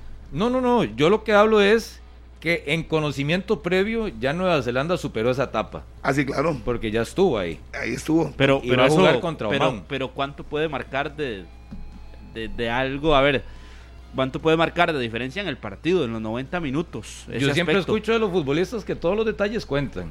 Y por algo Costa Rica incluso quería irse antes. O sea, la selección quería irse el viernes anterior, si no me equivoco. Pero por los compromisos de la Liga de Naciones tuvo que esperar hasta ayer lunes para salir de nuestro país. Pero a- al final, si tomamos en cuenta que se lleva un chef, que se va con mucha antelación, que es un país eh, en características y condiciones para muchos muy desconocido, bueno, son detalles que no hay que descuidar ni uno solo para estar en una Copa del Mundo. Es que prácticamente tendrán seis entrenamientos allá en Qatar, miércoles, jueves, viernes, sábado, domingo, lunes. Eh, tendrán el tiempo hoy también para descansar, para acomodarse al horario catarí, que es lo tal vez que se ve más complicado que ayer decían los jugadores y los miembros del cuerpo técnico, pero a partir de eso las condiciones eran de primer mundo. Es decir, yo creo que las mismas condiciones que en su momento tendrá Nueva Zelanda y que ya tuvo la selección rival de Costa Rica, y pues ahora las vamos a tener nosotros. Creo que no debería ser un motivo Un que factor. marque o un factor, una circunstancia que llegue a marcar una diferencia en los 90 minutos. Las Yo- condiciones están, yo le diría que sí, si la selección hubiese viajado eh, y llegado hoy, jugar pasado mañana. Pero no, la selección jugará en una semana. Tendrá suficiente tiempo para aclimatarse, para entrenar y obviamente pueden hacer dentro del mismo hotel alguna activación, o sea, no necesariamente tienen que correr, o sea, pueden estar eh, alquilando una sala como lo han hecho en otros lugares del mundo y entrenan, lo que hacen ahí hacen un poquito de ejercicio, estiramiento y ya luego cuando baja la temperatura van a la cancha, pero me parece que no se puede quedar tanto rato sin hacer nada. Yo creo que eso será lo, lo, lo esencial durante estos días. Lo conversábamos con Álvaro Herrera, que es el coordinador de logística, y es que hay un punto. Si la selección va a entrenar a las 9 de la noche, ¿qué haces de, de prácticamente durante todo el día? ¿Qué hacen los jugadores durante todo el día? ¿Cómo Activación. planificar eh, el día a día de la selección nacional allá en Qatar? Porque serán, repito, seis prácticas, pero en horas de la noche. Y muy tarde, en horas de la noche, por el tema de la hacer temperatura. gimnasio en el mismo hotel que tiene, clima, que tiene aire acondicionado, se pueden hacer activaciones. De hacer, se puede hacer muchas cosas. Que tácticamente hay que mover el equipo. En la noche estoy de acuerdo con ¿Sabe usted. que es algo que se puede aprovechar y que a nivel internacional se hace mucho? Las activaciones, pero más allá de activaciones físicas, activaciones eh, grupales, esas que benefician el calor, el ánimo de los jugadores, el ánimo del grupo, y al final eso para mí sí repercute positivamente en el camerino Para mejorar el ambiente. para mejorar el ambiente. Lo veíamos mucho en el Betis, por ejemplo, cuando Joaquín eh, tomaba ese tipo de actividades y, y el ambiente se veía que era eh, espectacular, por ejemplo. Y a mí me parece que eso sería Sí, pues, algo de lo que podría hacerse Eh, durante pues, si no Eso se hacen algo, es- se han encerrado en un hotel todo el día. Sí, sí, es, es relajar al equipo, ¿verdad? Para que el- también se quite un poco la presión de, y ansiedad del partido del próximo martes. Ahora los escuchaba a ustedes y decían, Joel Campbell de delantero centro, ese es el delantero centro, Harry que, que, prácticamente tiene una comunicación directa con el cuerpo técnico y ya nos aseguró que así va a ser, de que jugará Campbell de, de delantero central. Eh, Carlitos lo vi haciéndole mala cara porque para él Anthony Contreras es el que tiene que ser el, el 9 pero yo, yo no, la verdad no la veo tan clara. Yo me sumaría al grupo de Harry McLean en esto porque las posibilidades de ver a un Joel Campbell adelantado me agradan y da la posibilidad de tener un equipo más rápido. Eso sí, yo le ponía freno ahí con el tema de Brian Reese y para mí debería ir eh, Venegas para sumar jugadores rápidos al frente. Y por esa velocidad de Campbell adelante es que me terminaría decidiendo por eh, Campbell de 9 Una pregunta, en la selección usted, de Costa Rica. Eh, ¿Por qué usted cree que le dio 90 minutos de fútbol, como dice Minor, que cuando ya entre se lo voy a preguntar a la gran figura de Costa Rica que habla Minor, que es Joel, que no hay que arriesgarlo, ¿por qué el domingo le dieron 90 minutos? ¿Por qué? ¿Qué saca usted de conclusión? Sí, sí, sí, podríamos pensarlo así, Harry. Lo que pasa es que también entró- hay elementos de entró- confusión. y No, cuando, entró aparte- Anthony, cuando entró Anthony Contreras, siempre fue 9 Joel. Sí, se lo puso a la par. Sí. ¿Y un tema de confusión? ¿O ya no juega eso? No, no, porque el técnico dice No que no. haga reír, Carlos, por amor a Es que el técnico dijo no, que no quiere, no proyecta nada de lo que hizo. Y un tema de confusión Ay, y, encontrar a. Campbell por el costado, ya lo hizo O sea, en la una eliminatoria. semana vamos a cambiar todo lo que No, es que, es que también hay un espejo de lo que fue la eliminatoria y donde estuvo también en algunos partidos importantes grandes, Campbell, donde Carlos. apareció Anthony Contreras. Yo estoy de acuerdo.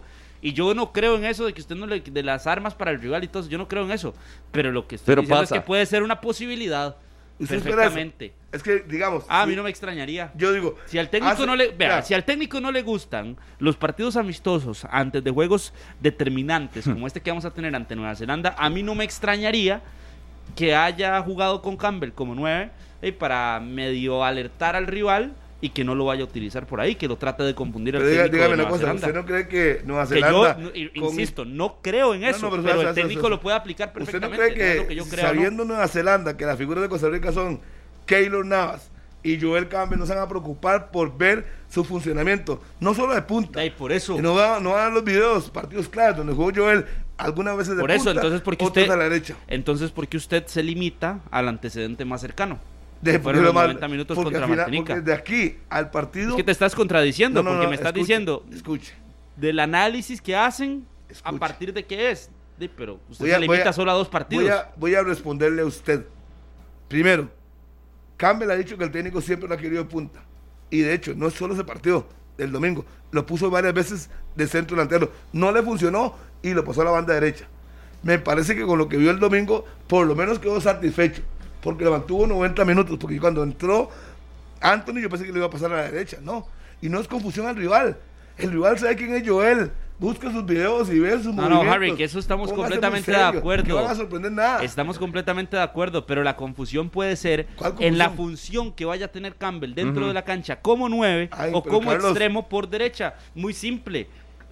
Muy, muy simple. No, Yo- no, no yo- entiendo por qué se va y hace tanta vuelta. Si usted Es- viene es- y dice, es ok, digamos que entonces a la figura de Nueva Zelanda, todos sabemos que es centro delantero. Entonces lo pone por la banda y nos van a sorprender. Pongámonos serios, Carlos, pongámonos serios. No, pero entonces póngase, serios. póngase serio usted. Póngase Pó- serio. Póngase serio usted con la posibilidad latente de que el técnico sea, haya querido hacer algo diferente. Porque Campbell, ¿cuál es la posición? ¿Cuál es la posición de Joel habitualmente? Desde Harry? que llegó Suárez, Campbell ha dicho, él me quiere del centro delantero porque le dice que yo Sí, soy pero, ha bueno en el jugado, mano a mano. pero ha jugado de extremo por, por derecha. Pero en la mayoría, por ahí- en la mayoría de las veces lo puso de ¿Y sabe qué es lo que no sucede? funcionó y lo regresó a la. Sa- a su ¿Sabe. ¿Sabe cuál es un punto aquí que a mí sí me, Ojalá que, que me guía a eso, a, a que eso puede suceder? A que respondió más Anthony Contreras como centro delantero Para que lo que respondió, por ejemplo, Gerson Torres por el costado derecho. Pues para usted. No, no, sí, para mí, es mi criterio. Yo doy mi criterio aquí, como usted a veces no lo quiere dar. Pero yo siempre lo doy. Oh. Yo nada más le estoy preguntándose, ¿por qué? Entonces, el técnico Suárez cogió 90 minutos para engañar a Nueva Zelanda y puso a Perfectamente, no me, perfectamente. No puedo, no puedo No, creer no. Ah, no me Uno puede- no puede trabajar era para el único, cosas. era el único que estaba dando espectáculo el domingo. Me parece que por ahí lo deja también. Pone para que Para- engañar al técnico No, no. Nueva Zelanda en la Usted- figura de Costa Rica. Por usted- amor a Cristo. ¿Quién ha, ¿Quién ha jugado mejor, Harry, que en las posiciones distintas? Obviamente, Anthony Contreras ¿quién ha levantado más Ah, la mano en selección? le voy a- le voy a responder por- ahora. como delantero o Gerson Torres como extremo. Le voy a ¿Me puede responder? Eh, ¿Qué pasó? Es que estoy pensando en otra cosa que usted me, me tiró una pregunta así, pero lo que yo quería decirle a usted. Cuando usted hace eso es porque no Es sabe que- qué no, no, responder. es que no escuché la Ahí pregunta. caíste. Harry. Dámelo- Ahí te acabo de hacer así. Estabas Ah, en el quinto con- y te hice así. escu- te Escuche, empujé. escuche, escuche, escuche. Con esos grandototes defensas de Nueva Zelanda, yo vi a Anthony chocar con el de Martinica y lo tiró a tres metros, el técnico quiere buscar a Claro, un puede- Joel, puede que provocar ser- faltas, que claro. puede ser el mano a mano, es lo que yo estoy viendo. Pero bueno, si usted cree que va a jugar Anthony, está bien. Yo no lo veo eh, que sea nada más un engaño de, de poner a Joel ahí. 90 minutos para engañar al técnico. Pero tampoco, tampoco lo veo tan extremo de que como Joel jugó los 90 minutos, así va a ser. Porque siento que se ha guardado eh, herramientas Suárez para este partido de repechaje. Y hay algo que tiene Costa Rica y que en a lo largo de la eliminatoria lo demostró, y es que no tiene una formación titular definida. No la tiene, no tiene base. ni siquiera un sistema definido. No, no, no. base. Si Sí, sí, sí, la base de convocatoria. hay nueve jugadores que siempre van a jugar. Nueve. Mm, Sí. Yo Nueve. ni, ni, ni vería los laterales, para mí No están listos. Fuller y Oviedo, Mm. que no están listos. Eso es lo que No, va a no. pasar. Va No a jugar los doy Oscar Duarte. Yo- Yo le dije a ustedes, Oscar Duarte recuperado es titular. Oscar Duarte Con recuperado es titular con Calvo. Sí. Ya hoy tiene cuatro. Póngalo Yo, dos uno, yo, seis. voy al punto que ni siquiera sabría si, si la línea de cuatro es la que prefiere, porque el cierre de la eliminatoria en, en partidos de visita eh, puso línea de tres y no se vio mal tampoco el equipo. Estados Unidos, ¿cómo le ganó? El Salvador, ¿cómo le ganó? Pero ¿qué O sea, que- si usted va a los últimos partidos importantes de Costa Rica, lo jugó con línea de tres. Y ahora me vas a venir a sacar la flamante línea de cuatro. Entonces, yo ni siquiera Oiga, sabría decirle a usted Una- si, una si un sistema eh, ya está definido por Suárez, si va a jugar con un delantero, Una- una con pregunta. dos, con un creativo, o sigue el creativo. Una pregunta, ¿quién es el favorito?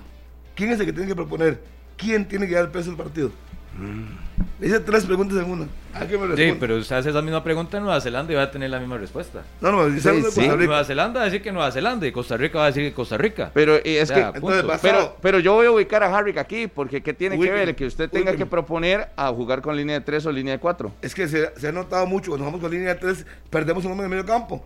Pero es- ganamos los partidos No. y qué es lo, qué es lo, No, no, qué es lo y- que se y- necesita. Y, ganás por los costados con los laterales que Eh, les pueden es- exacto. dar un poquito más de No, exposición no al ataque. tiene nada que ver y usted probablemente ¿Cómo se no- quedó en los no- años 90 cómo no cuando, cuando decían que que, jugar línea de tres era defensivo. Pero porque usted tiene que Este está en los años 90 Discuta todavía y es cosa suya. Pero, Discuta con altura, con pero, calidad. eh, sí, por eso. Con calidad, no tiene que ser esas cosas que el año 90. Por eso, con la calidad- El fútbol es el mismo. Le digo, se jugó con 11 línea, contra 11 han cambiado. se Son juega 12 con línea 12. de tres. ¿Y cuáles fueron los resultados? ¿Se ganaron o no se ganaron En los partidos? partido a mí me parece que Costa Rica en la línea 4. Es lo que yo creo. No debe jugar en la línea 3. Creo que debe jugar en la línea 4. Punto. Con Oscar Duarte. ¿Por qué? con ¿Qué le Pero- beneficia a la no, selección? Pero una cosa ¿Cómo es que, una ¿Qué- ¿Cómo cosa le es que beneficia a la selección eso, por ejemplo? Porque los dos que van a jugar en el Pero- centro van bien a- en el juego aéreo. Sí, Harry, pero una cosa es una cosa es creo y otra cosa es que Suárez ya usted crea que lo tiene escrito en piedra. Ahí es donde, donde yo Suárez- pongo, porque para mí también debería jugar línea 4, pero, pero yo dudo que sea así tan como tan garantizado de que, ah, mira, este es el sistema. Si los últimos Bueno, partidos importantes martes. lo jugó con línea de 3 y donde se jugaba la vida en, el, en la eliminatoria. Jugó con línea de 3 es porque me imagino que tenía claro que ese era el mejor camino. Es que, claro, para mí- Ahora contra Nueva Zelanda, eh, ¿por usted- qué el- volver a una línea de 4? Tú, Que también tiene- es cuestionable. dudas es usted, porque a Suárez le preguntaron, ¿ya usted tiene el 11 para Nueva Zelanda? Sí, señor, ya lo tengo. Ya tengo el esquema. Ya lo tiene claro. Él no va a esperar a esos días para hacer inventos. Ya tiene claro qué es lo que va a jugar. Lo tiene muy claro. La línea 3 es un invento. ¿Pero qué, qué le pasa? No, no, es que usted dijo que para hacer inventos. Usted dijo Sí, sí, hacer es que no inventos. es, no es ver, para mí para hacer tampoco la es un línea- la línea de tres o la cuando- línea- Escuche, señor, es que usted cuando quiere meter la cuchara para darse figura, yo dije a Rodolfo, no haga invento porque ya el técnico tiene, y lo dijo en la conferencia, a los 11 para el partido. Por ahí. eso, mi pregunta Lo es muy clara, lo que Harry. sí puede pasar es que dentro del juego Eh, aparezca la línea de tres. Claro. La- dependiendo de la circunstancia del partido. Y si vas ganando, momento. saca un volante, Oiga, mete cuidado si va ganando desde el minuto 70, lo, Lo que empiezas a meter es Por eso, pero, pero, pero, Harry, no puedes decir que la línea de tres es un Pero invento. es que, Carlos, escuche. Yo le dije a Rodolfo, no haga invento, el técnico tiene la alineación. Es que usted nada más. Estamos de acuerdo. Pero escuche, Harry, pero es que- escuche, lo que yo dije no fue que. Expli- eh, el claro, yo, no, no- importa lo que le dijo a Rodolfo, yo lo que le estoy diciendo es que si para usted, que si usted, Harry, McLean, Allen, considera que la línea de tres sería un invento. Es que no es ningún invento, pues ya lo, ya lo en este mismo proceso lo ha utilizado, pero yo no lo veo contra Nueva Zelanda. Si las circunstancias del que juego no es lo más apropiado para él. al, arranque. Al arranque, Ya sí, después, sí, sí. dependiendo de las circunstancias, puede variar. La y tiene que defenderse, inicial. pues defen- la- lo defiende. Pero para mí, lo más lógico es que arranque una línea de cuatro. Lo que yo creo Sí, sí. que debería salir. Y si nos vamos a abrir en el marcador temprano, pues saca un volante y pone un defensa más y se No, como que al minuto 70 empieza a meter a Waston, a Daniel No, Chacón y, a Galo. Y, y no va, y no va a hacer eso, no va, a desde el minuto 52. desde el 52, y es un, se juega mundial. Sí, por Si eso, tiene por dos eso. goles de ventaja, ¿para qué va a arriesgar? A quererlo golear, mejor se resguarda y varía. En la línea 3, señor Cebrano, no es un invento. No, no, no, Pero para mí, en este inventos. partido, y yo le pregunto este por partido- específicamente si la línea Vuelvo de y tres le es un repito, invento. para mí, en ese- respondió, gracias. En, en este Es momento, que- para ese partido, no veo apropiado. Para este partido sería Ah, Al arranque, al arranque. Para mí las zonas más críticas para enfrentar el repechaje son los volantes por fuera. Y ahí es donde, ante para mí, esa escasez o esa falta de, de confianza a un jugador que uno tenga la plenitud de que va a responder o que está en un buen nivel, yo pondría a Campbell en uno de los costados. Por, la, por la falta de, de ese rendimiento que genere eh, futbolistas en esa zona. Y lo pone al Pero me arranque. parece que el que va a jugar en punta es Joel. O sea, me parece. Yo no lo pondría, pero tomando en cuenta lo de Suárez, va a ser el hombre en punta, Joel. Y lo otro es lo que me genera dudas. Jelsin y Celso van a jugar. Sí. Usted dice que Brian, con Brian yo no lo tengo tan claro. Y lo otro que antes mencionaba, que son los hombres por fuera. Hubo Venegas, que Venegas lo hizo bien en el segundo tiempo cuando lo abrieron por izquierda, pero arranca en el centro. O sea, la- en la mente de, de Suárez, él tiene a Venegas como un volante interior, no como un volante por fuera. Por fuera, no, es que Entonces- ante la ausencia de Brian, tuvo que variar no, a ver eso, si, es le, que si es, le daba es- es eso. mi planteamiento, porque yo a Brian no lo veo titular en el repechaje. Entonces, si tomamos en cuenta los espacios que hay que llenar por fuera, tanto por izquierda y por derecha, es donde yo ninguno de los dos los tengo claros. Tomando en cuenta y repito que para mí debería ser uno de esos campos para Joel, aunque va a jugar en punta Joel. Por eso le decía antes a Harry el tema de que si Gerson Torres le llenó más el ojo de No, lo, para que, él sí, de lo lo que fue Anthony Contreras, porque Anthony Contreras, como hombre en punta de la selección de Costa Rica, eh, marcó goles y en partidos importantes también. Entonces, por eso es que la posibilidad de cumplir con eso que habla Daniel y de llenar uno de esos campos con Joel, y que no sería llenar, sería poner a un jugador que prácticamente toda su carrera la ha hecho por ahí, para que el que ha mostrado mejor rendimiento en selección sea el 9. Yo quisiera saber por qué le dio 90 minutos de 9. Es que esa No, las de cosas nueve, que no va- entiendo. Yo- O sea, según su planteamiento, yo le pregunto, entonces, ¿por qué no aprovechó el fogueo? Le dio un rato de 9, luego lo bajó a la banda derecha. ¿Por qué no lo hizo?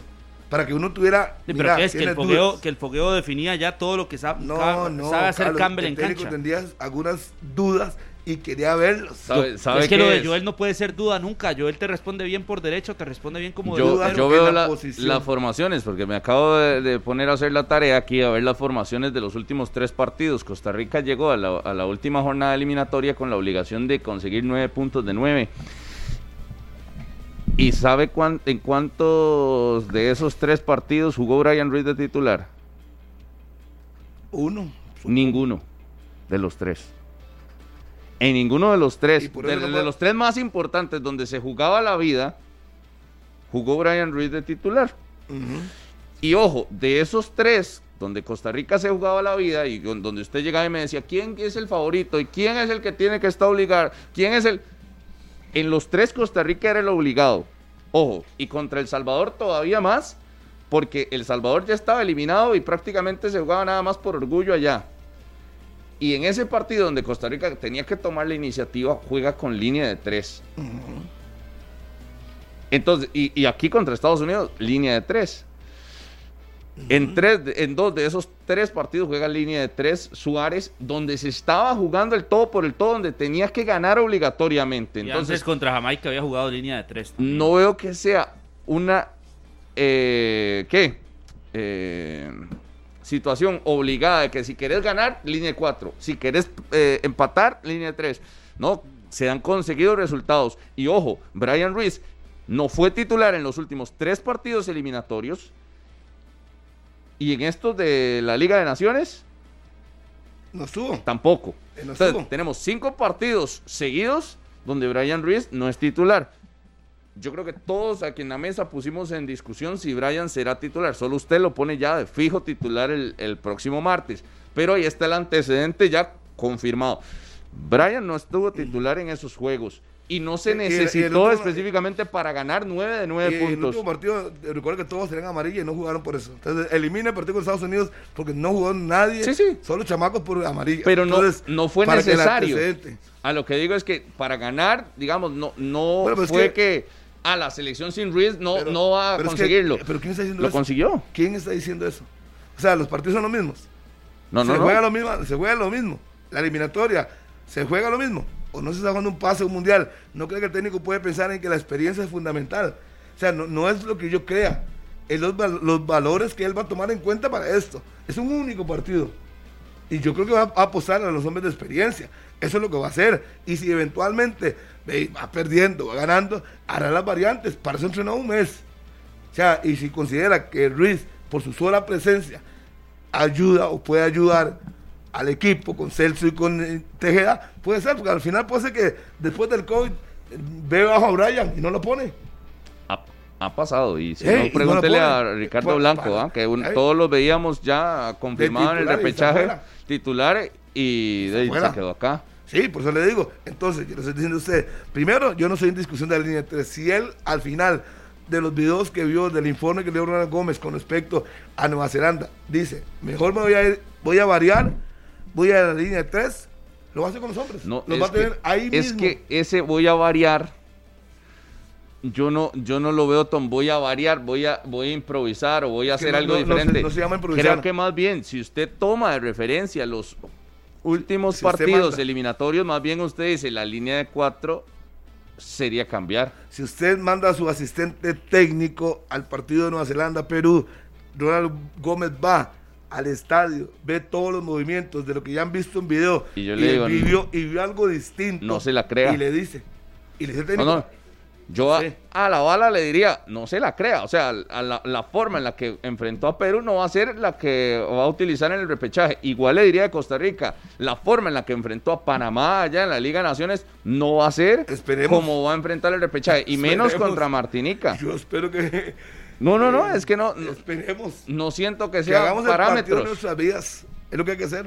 Que hay que hacer partido hoy así. Yo siento que el sistema y la formación Suárez la tiene oculta, no está tan clara. Por y, eso y le ahí digo es que una fortaleza Por yo, eso yo insisto en que la posibilidad de Campbell como 9, que puede ser que sí, llegue a jugar de 9, pero a mí no me extrañaría que sea para confundir. No me extrañaría que para la misma confusión que quiere generar el técnico haya jugado con una línea de 4 en los últimos dos partidos y que contra la selección de Nueva Zelanda aparezca con una línea de 5.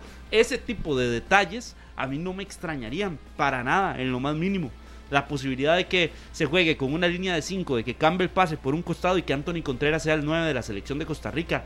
Eso, es- son posibilidades que a mi gusto quedan muy latentes. Y lo cual se respeta, porque eso Para es, la es su selección. opi- opinión, punto. Estamos de acuerdo. Pero yo creo que para, para mí, para mí, Anthony puede ser un buen revulsivo. No necesariamente tiene que ser titular, ¿no? Y Brian no sería un buen revulsivo. Para mí Brian sería un buen revulsivo. Así lo hizo contra Jamaica. Uy, como se guste, pero para mí el 9 es el Joel.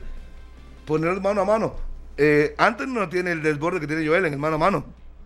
O son iguales. O se lo ve igual. Que es capaz de Anthony de hacer lo mismo No, que hace pero Joel. prefiero, prefiero el desdoble de Joel por el costado Bueno, ya son, y que, provoque, y que A provoque jugadas de tú a con tú entre Anthony Contreras y los A defensores. usted los con pollo con un poquito de chile. A usted le gusta sin chile. Sí, sí. Pero Pero- a- ahora usted mencionaba una frase que me llamó la atención, Harry, que el próximo martes hay que jugar el partido de la vida. Por El mejor partido de la vida. el mejor Pero partido. sabe que a esta selección no le ha hecho falta jugar ese tipo de partidos porque Ah, saca pero resultados. si no juega un buen partido, no, no, creo que porque le saca alcance. resultados. No, no, pero el partido de la vida yo creo que no lo, no lo entiende Harry porque Ah, yo no entiendo. la Yo fórmula... bien- yo no, no, no, bien- no, le estoy, bien lo estoy, le estoy ayudando. No, no, no, no me pero le estoy ayudando, le estoy diciendo que para mí el partido que usted habla de la vida es en cuanto al resultado, no el partido que futbolísticamente la selección tenga que ser cuando yo tengo, excepcional en pues cancha. primero, usted no tiene que decir lo que yo tengo que pensar. O sea, pues, si, yo, si yo hablara de buen fútbol, de juego bonito, lo hubiera dicho. Ajá, Ahora el partido de la vida es ganar como sea, guindando el alambre, que Es que Keylor nos salve. ¿Qué es lo que ¿Cuál ha hecho esta Nada. selección? O sea, ya Guindarse selección, el está, esta selección está más que acostumbrada a jugar ese tipo de Bueno, partidos. ojalá que en esa de oportunidad sacar nos resultados, alcance. de sacar Ojalá. resultados eh, sin jugar bien, pero sacarlos. Sí, pero el partido de la vida. sea. Aunque sea Ajá, que ajá. Navas se tire ahí en la raya, el minuto 90 nos saque el gol del empate y ganemos. Eso es lo más importante, el resultado. Independientemente juegue bien, juegue mal, a mí eso me vale lo que sea. Ganar es lo que más importa. Nada más, eh, antes de ir al, al corte, eh, Rodolfo Villalobos, presidente de la Fede Fútbol, dio algunas declaraciones en su llegada a Qatar y vamos a escucharlo. Ahí estuvo con, con Blanquita Madrigal y vamos a escuchar entonces eh, lo que dijo Rodolfo con la delegación, don Rodolfo Villalobos con la llegada de la delegación costarricense allá.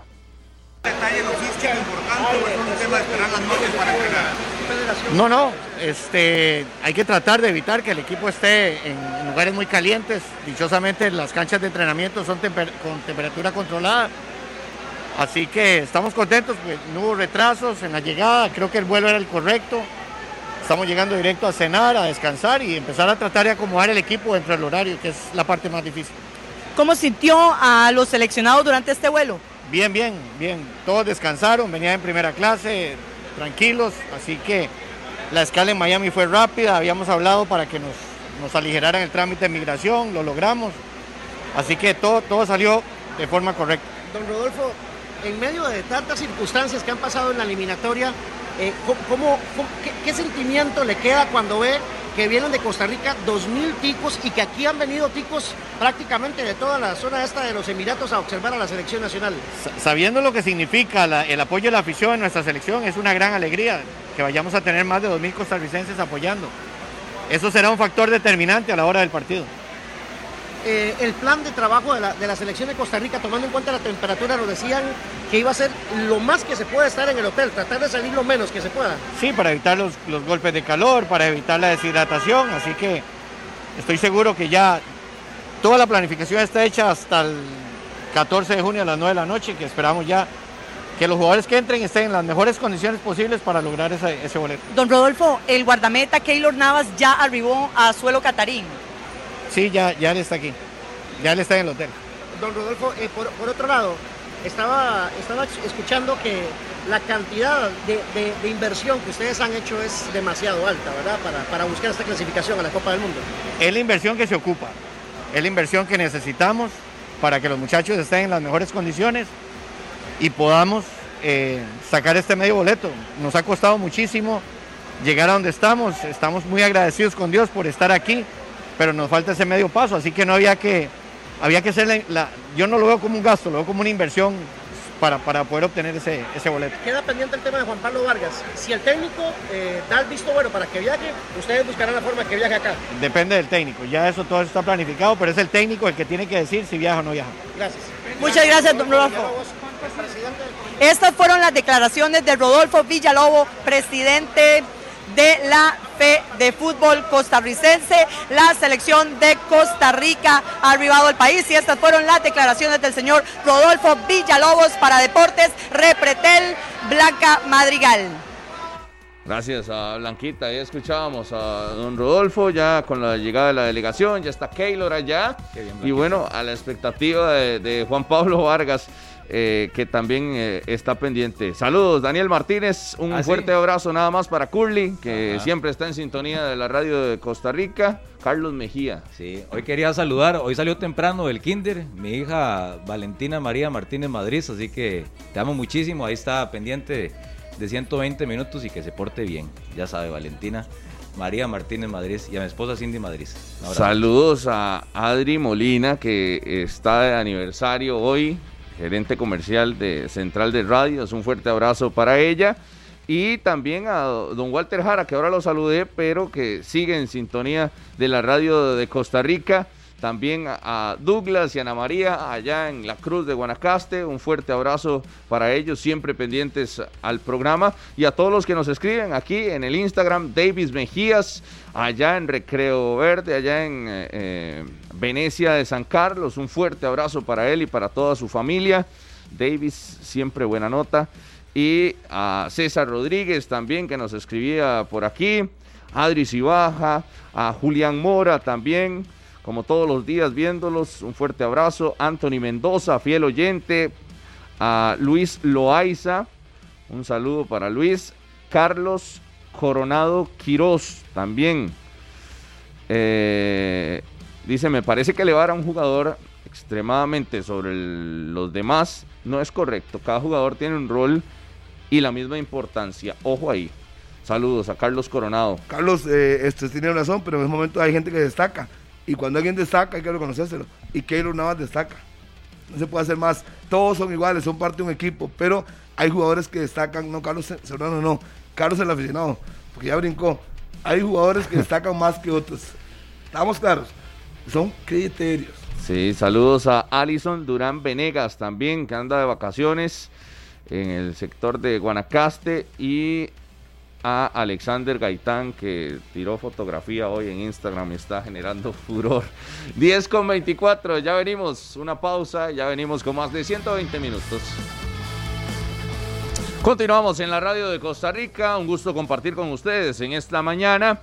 Como les comentábamos, ya llegó Costa Rica a Qatar, ya llegó la Cele, ya está Keylor Navas también que llegó por aparte.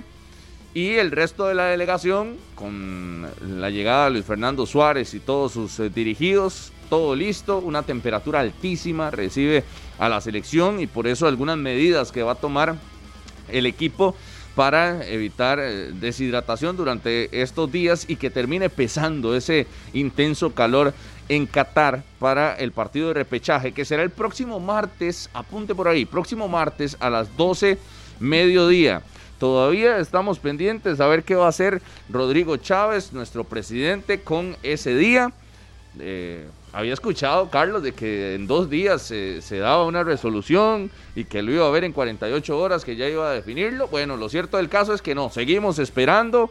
Seguimos esperando a que haya una información de qué va a suceder con el, todo el trabajo de ustedes ese día, si van a dar el tiempo, si en las escuelas van a poder llevar teles, si en los trabajos eh, del sector público también darán dos horas, tres horas, cuánto se dará, qué pasa si clasificamos, bueno, a la expectativa de la decisión que vaya a tomar el gobierno, pero si no lo sabe y si está trabajando y si puede tener eh, los audífonos puestos o el radio puesto por ahí, los invitamos a la transmisión especial que tendremos el próximo martes. A las 12 es el partido, pero desde antes, con 120 minutos, todo el análisis, toda la expectativa, con detalles desde Qatar. Allá está André Aguilar ya de, camino. Y por supuesto también en Deportes Refretel con Minor Solano, que también está llegando a Qatar en estos momentos con un día que será especial, un día que será histórico y ojalá que sea para el recuerdo eh, de una clasificación.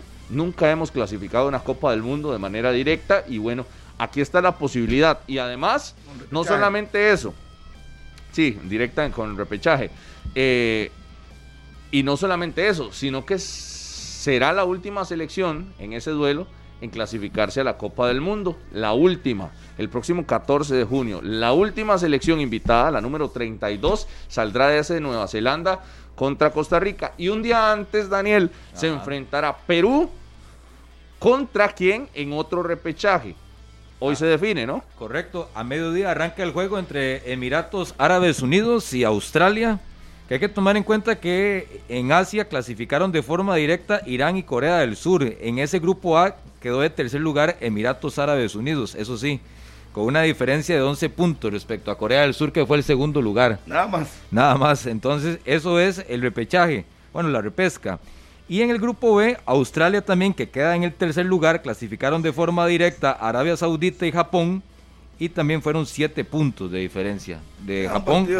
Japón que fue segundo y Australia tercero, así que los terceros lugares de cada grupo son los que se enfrentan a mediodía para definir el rival de Perú el próximo lunes. Emiratos Árabes Unidos o la selección de Australia en el mismo escenario donde serán todos estos repechajes en el Ahmad Bin Ali en Al Rayyan en Qatar. Así que es un estadio que va a estar bastante ocupado con mucha actividad en los próximos días porque hoy Emiratos Árabes Unidos contra Australia y ya el próximo lunes el primer repechaje, que es Perú contra alguna de estas dos selecciones, y un día después Costa Rica contra la selección de Nueva Zelanda, tomando en cuenta que la selección número 30 clasificada fue el domingo Gales, Sí. que venció a Ucrania. Así que Gareth Bale estará en el Mundial. Claro, y el grupo de España, Alemania y Japón, de hoy en ocho días recibe al cuarto equipo. Será el último grupo en completarse, el de la ¿En el que ah? estaría la selección de Costa Rica si llega a ganar ese repechaje. En el tema que usted tocaba, Rodolfo, con respecto al, a lo del asueto y la posibilidad que había hablado el presidente, ya han pasado prácticamente que nueve días desde el momento donde dijo que iba a tener dos días el presidente de la República. Es decir, ya llevamos... eh, Siete ya, ya sí, ya se atrasó siete días el presidente Es que de la está ocupado en República. otras cosas más importantes. Que eso Sí, sí, es un tema. Prácticamente no le han puesto mucha cabeza al tema del asueto o no. Yo creo que la respuesta fue eh, para quitársela de encima, pero no, no le han puesto tanta cabeza en casa presidencial, eh, tenemos entendido, para hablar del posible asueto. Eso sí, hay posibilidades. Por ejemplo, colegios, escuelas privadas eh, tomarán sus decisiones, incluso en escuelas y colegios públicos podrán poner pantallas y demás. Eh, y eso será un tema de- de para director y demás, sí, es hora de almuerzo. Y en las empresas, lo que habíamos logrado conversar con algunos abogados expertos en derecho laboral, nos decían, bueno, las empresas privadas eh, toman sus sus decisiones y pueden negociar, pueden ellos eh, más bien más, aprovechar el día antes aprovechar el día o incluso dar una hora más de almuerzo y después la repone en el cierre de la jornada eh, laboral. Es decir, si usted sale a las 5, puede salir a las 6, pero aprovecha una hora más de almuerzo. A- Hay distintas opciones que se pueden aprovechar. y para si la C le gana, regresarán. Eso Eh, sí. eh, esa era una de las dudas que yo tenía. Y, y ahora que hablaba Harry del grupo del Mundial, España, Alemania, Japón. El 14 de junio será una fecha especial para Costa Rica, evidentemente, es el repechaje. Si se convierte en algo histórico por la clasificación, ojo las fechas que también serán especiales para Costa Rica este año. 23 de noviembre sería el partido contra la selección de España. 23 de noviembre en Altumama, Doha. Estadio. Altumama, Doha. Alto mama. Doha, ajá. Ah, bueno. Después, eso fue el 23. A las 10 de la mañana. Ajá. El 27 de noviembre también sería una fecha importante contra la selección de Japón. Y ese es Arigato, domingo, Rodolfo. Rodolfo, eso es domingo. Ese 27 cae domingo. Cae ¿Y el domingo. 23 que caía? Eh, cae, eh, cae miércoles. Ok, sería el 23 España, el 27 mm, de noviembre sería contra la selección de Japón. Uy, nos dejaron en Alemania último. Uy, por Dios. Eh, a ese quítele 6 horas, a las 10, quítele Ese va a ser a las seis, 4 de la a mañana. las 4 de la mañana, ¿sí? Ese eh, estadio se llama Ahmed Bin Ali Ahmed. Rayán. El mismo. Es este, es el mismo El donde mismo. jugará la selección el próximo martes. Correcto. Y el cierre de la fase de grupos, de ese donde eventualmente estaría Costa Rica, otra fecha importante para anotar, el primero de diciembre. Uy, qué tuanis. Primero de diciembre. Force of of December. Oiga, 2022. cae cayendo el aguinaldo Ajá. para algunos Sí. Fiesta para otros. ¿Qué, qué es jueves? y adivine a quién enfrentamos. A Germany. Alemania en el estadio Al Bait en la ciudad de York. Y a la una de la tarde. a la una de la tarde A la ese una. partido. Bueno, Así claro. que eh, fechas importantes este año, si nos vamos, si clasificamos a la Copa del Mundo, eh, sería el 23 de noviembre, 27 de noviembre Y el primero de diciembre, que es que feriado, ¿verdad? es feriado. Y podríamos estar definiendo clasificación para- contra para Alemania. Imagínese. Muy bueno, Sí. Ojalá ya esté ¿Definiendo lista, qué? más bien. Definiendo clasificación contra Alemania. Ojalá ya esté lista la clasificación con los primeros seis puntos, pero bueno. Ya veremos. sí, para no- Primero, primero pasemos de hoy en ocho. Primero, dejen de vender humo y primero pasemos de hoy en ocho para ver qué ocurre. No soñemos. Me dice Blanquita Madrigal, nada más me confirman los compañeros de Canal 2. Me dice que ya está lista. Eh, eh, a ver si ya está conectada por ahí. Déjeme, Eh, déjeme saludar a la hija del puerto mientras se conecta ahí. ¿A quién? A la hija del puerto, Fernando Martínez Vega. Hoy Sailín, su hija menor, está de cumpleaños. Sailín, da saludos, mándele muchos abrazos a Sailín. Allá en Puerto Limón, la hija de mi amigo el puerto, el que me trajo aquí hace 30 años, Déjeme Fernando saludar Martínez Vega. a mi hermano, el Dani, un muy buen amigo ahí. El ah, Dani Seri. dicien- pidiendo ese tema del primero de diciembre, que es feriado, día de la abolición del ejército. También saludos para Daniela Cuña y a todos los miembros de la Peña Poder y Orgullo del Saprisa, para Pepe Lizano, para Olman Bonilla hasta Guapiles, para Kelvin Miranda, que aquí le mandó un mensaje Rodolfo. José Manuel Herrera, otro saludo para él, para Michael y para Jonathan Córdoba, también que están ahí en sintonía de 120 minutos. Me mandan un mensaje. Saludame por Barak. ¿Quién es? Es que, bueno, a ver. Saludame. Ah, el Baracus. Saludos. A Baracus. Saludos al Turrialbeño. Un fuerte abrazo. Esa es. Saludos ahí, morado de corazón. Así que un fuerte abrazo. Saludos a Jonás allá en Twist de Turrialba también. Y Blanquita me estará escuchando en este momento. ¿A qué temperatura estará? Compañeros, Sí, vea, vea, ahí me está escuchando. ¿A qué temperatura estará Blanquita en este momento? ¿Dónde se encuentra? Cuénteme cómo ha estado el día hoy con la llegada de la Cele, Blanquita. Un fuerte abrazo hasta allá a Qatar, desde acá, desde San José, Costa Rica. ¿Qué tal? hola compañeros, ¿me escuchan? Perfectamente, Blanquita. Bueno, en este momento me encuentro exactamente a las afueras del Hotel WD Doha, Qatar, donde se está alojando nuestra selección de Costa Rica, que arribó a eso de las cinco y media de la tarde, hora local. Eh, fue toda una fiesta a la salida del estadio, pues yo estaba muy nerviosa, les voy a, les voy a contar que, que no sé, que este calurón me mató las neuronas. La verdad es que fueron tantos sentimientos encontrados aquí en este país eh, y estar así como solita, eh, cubriendo la salida de la selección ahí. eh, básicamente, compañeros, no, no reconocían ni siquiera a los jugadores. Vieras que, que fueron tantos sentimientos, fue una experiencia muy bonita a pesar de todo. Estamos a 104 grados centígrados y utilizando, pues bueno, ahí sí pueden ver un poquito mi vestimenta. Andamos un poquito tapados, entonces el calor es más intenso, pero lo bueno es que en este lugar pues eh, no es muy húmedo, vieras que no es húmedo, entonces al no ser tan húmedo, no, el calor no nos pega tan fuerte. La ciudad es maravillosa, las restricciones pues son bastantes. Eh, no me había bajado del avión y ya me habían regañado por lo menos cuatro veces, pero la verdad es que estamos... muy ¿Por qué la regañaron, Blanquita? Me han regañado por todo, chicos, por todo me han regañado aquí. Que porque me quité la sueta, que porque estaba grabando, que porque tengo que, no puedo andar sola por algunos sectores.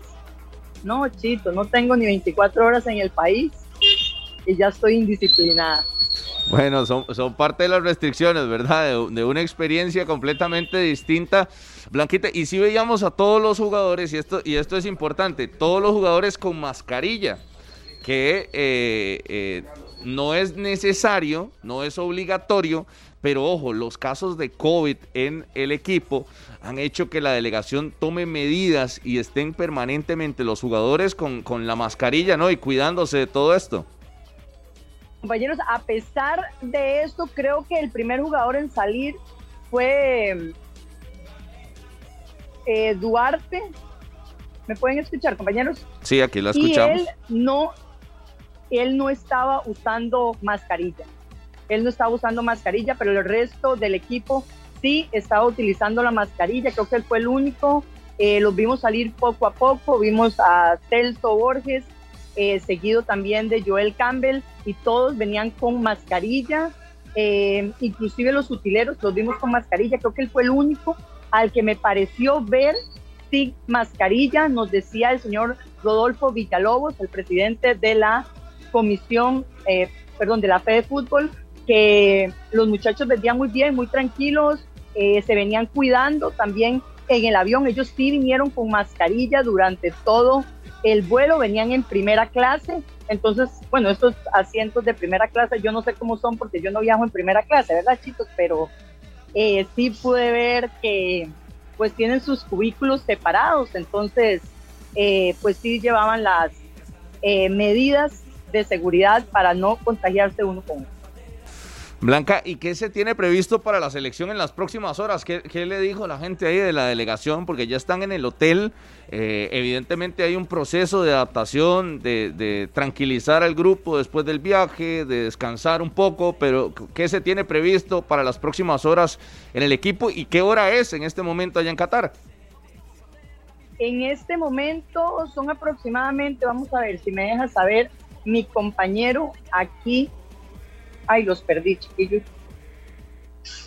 ¿Me escuchan? Sí, aquí, la escuchamos.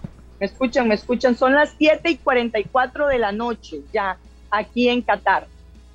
Y nos decían también eh, los de la fe de fútbol que la selección iba a ir camino al hotel, luego de esto iban a comer y iban a descansar, pues el vuelo fue un poquito largo ¿verdad? Y muy pesado para ellos, aunque ellos se sentían, digamos, tranquilos. También nos dijeron que el señor Keylor Navas ya estaba descansando, él llegó más temprano que de lo que teníamos previsto, alrededor de las 3 de la tarde, hora local, eh, y también se encontraba ya en el, en el hotel. Eh, Blanca, eh, saludos y, muchos éxitos. ¿Cuántos ticos estaban en el hotel o en, la, en el aeropuerto en la salida que recibieron a la selección? Que había una cantidad importante de costarricenses, la mayoría de ellos eh, son de aquí, de Doha, nos decían que habían llegado hace más de 14 años, ellos algunos tienen eh, puestos en el gobierno y otros eh, trabajan para diferentes compañías internacionales. También vimos a una sola familia que ingresó de los Estados Unidos el día de ayer, ellos estaban bastante emocionados esperando la entrada del guardameta Keylor Navas. Eh, nos dijeron que para ellos eran muchos sentimientos también encontrados, lloraban, reían, se tenían una fiesta, el que no pudimos ver fue al embajador, que él fue el que convocó a todas estas personas, pero yo, bueno, entre tanta algarabía y tanto nerviosismo, les voy a ser honestas, eh, no lo pude ver, pero sí sé que sí se encontraba en el lugar. ¿Y cuántos ticos venían en, el mismo vuelo de la Cele? Pues en el mismo vuelo de la tele vi periodistas, no vi ticos aficionados. Yo no vi ticos aficionados, los aficionados estaban ya aquí. De hecho, no he visto un solo tico que venga desde Costa Rica todavía. O sea, aficionado, ¿verdad? No he visto ninguno. En el, en el aeropuerto no había ninguno. El día de ayer, los que vimos ingresar a Doha venían desde los Estados Unidos. Sí, Blanquita, toda una experiencia esta allá en Qatar. Y bueno, eh, ¿hace cuánto llegó usted? Eh, yo llegué hoy a la una de la mañana, eh, ingresé al país con la selección de Nueva Zelanda. Sí, esa selección de Nueva Zelanda que, que se ve muy fría, ¿no? poco han hablado y no tenían tantos aficionados esperándolos, eso sí. No, no, lo único que había era prensa, habían cuatro personas de prensa entraron muy tranquilos, ellos sí son muy callados, muy simpáticos, ahí como pudieron pues eh, nos saludaban, pero igual que las personas de este país, los catalanes son muy herméticos, entonces casi que no, no hablaron mucho, no hablaron mucho, eh, se montaron muy rápido al bus, ahí pudimos conversar con parte de la prensa de este país, les preguntamos que qué opinaban ellos sobre la selección de Costa Rica, sabían que teníamos jugadores eh, pues muy ágiles, muy veloces, que han jugado en ligas, ligas extranjeras y que tienen mucha, em, mucha, perdón, que están muy preparados para, para este encuentro. Los costarricenses ya han jugado en este tipo de, de situaciones, entonces ellos sabían que para ellos iba a ser pues pues muy difícil, porque saben que Costa Rica es el favorito para llevarse este repechaje. Tenemos la experiencia, perdón, es la experiencia de este tipo de juegos, entonces que saben que, es difícil, pero que ellos vienen con todo y que su selección está más motivada que nunca. Nada más para terminar, quería consultarte a cuánto está el estadio y a cuánto está el aeropuerto también, como para hacernos una ubicación ahí geográfica, a cuánto están las distancias de ese hotel de concentración de la CELE. Compañeros, vieras que aquí todo está, a, digamos, a 20 minutos uno del otro no estamos muy lejos realmente. En carro son 20 minutos, del aeropuerto estamos a 25 minutos, eh, de hotel a hotel estamos a 15 minutos. Eh, las distancias son muy cortas entre un lugar y otro. Sí, sí, mejor. Eso facilita, ¿no? Para todo el traslado de la delegación eh, costarricense y también la cobertura. Muchísimas gracias, Blanca, y éxitos con todo lo que venga, con toda esta experiencia internacional. Un fuerte abrazo hasta allá, Qatar. Muchísimas gracias compañeros y esperamos que nuestros compañeros Minor, Gilbert y Andrei arriben hoy a las 11 de la noche y ya todo el equipo pueda estar completo. Sí, muchísimas gracias a Blanca. Excelente trabajo allá desde Qatar. Un fuerte abrazo para ella y evidentemente esperando también a Minor y Andrei que van de camino y a Gilbert también para tener eh, las imágenes y el paso a paso de la selección de Costa Rica allá en Qatar sin problemas. El tema de Juan Pablo Vargas pendiente, ¿no? A una prueba negativa que le permita su viaje por aparte y también estaremos muy pendientes a lo que vaya a suceder con el defensor de la selección nacional. 10 con 49 de la mañana, esto es 120 minutos, un corte, ya venimos, una pausa y ya venimos para cerrar este programa pensando ya en el repechaje el próximo 14 de junio al mediodía. Continuamos en la radio de Costa Rica. Hoy al mediodía se define el rival de Perú en el repechaje. También el repechaje que será un día antes, que será el lunes de la próxima semana, entre Australia y Emiratos Árabes. Será el juego hoy. Así que el ganador de esos dos enfrentará a Perú el próximo lunes allá en Qatar. Muy pendientes también a ese penúltimo equipo en clasificarse a la Copa del Mundo y el último equipo saldrá del duelo entre Nueva Zelanda y la selección de Costa Rica el próximo martes a mediodía. Ha pasado desapercibido el tema de campeonato nacional por todo lo que envuelve a la selección de Costa Rica, pero ayer vi movimiento de venta de entradas del Club Sport Cartaginés, ¿no? Sí, que será el juego de ida en el Fello Mesa domingo 19 de junio a las 11 de la mañana. Cartaginés Herediano. Ayer se pusieron a la venta, se registra buen movimiento tomando en cuenta la capacidad y el aforo que tiene la casa del equipo brumoso, así que muy pendientes. No sé si ya habrá algún corte de entradas comunicado por parte del equipo blanquiazul, pero sí se presupuesta llenazo, igual que ese mismo domingo a las 5 de la tarde, que será el juego entre el Saprissa y Liga Deportiva de la Valencia en el Estadio Nacional. El clásico, que, ya hace días está a la venta las entradas por parte del Deportivo Saprissa. Ojo, ese 19 es Día del Padre. Correcto. Es domingo, sí. Es Día del Padre. Ojo por ahí que es un buen detalle, ¿no? Para los, los papás en su día, los abuelitos, los tíos, y la posibilidad de que puedan ir al estadio. Por ahí es un, es un regalo interesante mañana ir al Mesa o al Estadio Nacional. Mañana viajará a, territorio mexicano, mañana 8 de junio, para los partidos amistosos que tendrá por allá en Monterrey contra el equipo de Rayados Expansión y contra Rayados del Monterrey, el ex equipo de Joel Campbell, y también el Saprisa que terminó de confirmar eh, que sí se jugarán los partidos amistosos contra el FAT del Salvador después de algún comunicado por parte de jugadores del equipo ah. salvadoreño diciendo que no iban a viajar por falta de pago. Bueno, sí se va a realizar este fogueo, bueno, estos dos fogueos amistosos, eh, dos fogueos en Estados en Estados Unidos y recordar que este equipo del FAS será nuevo nuevo equipo de Frank Zamora viajará también a ser jugador del equipo. Qué buen, qué buen representante tiene, ¿ah? Salvadoreño. En la liga juega el sábado contra San Miguelito en el Morera Soto.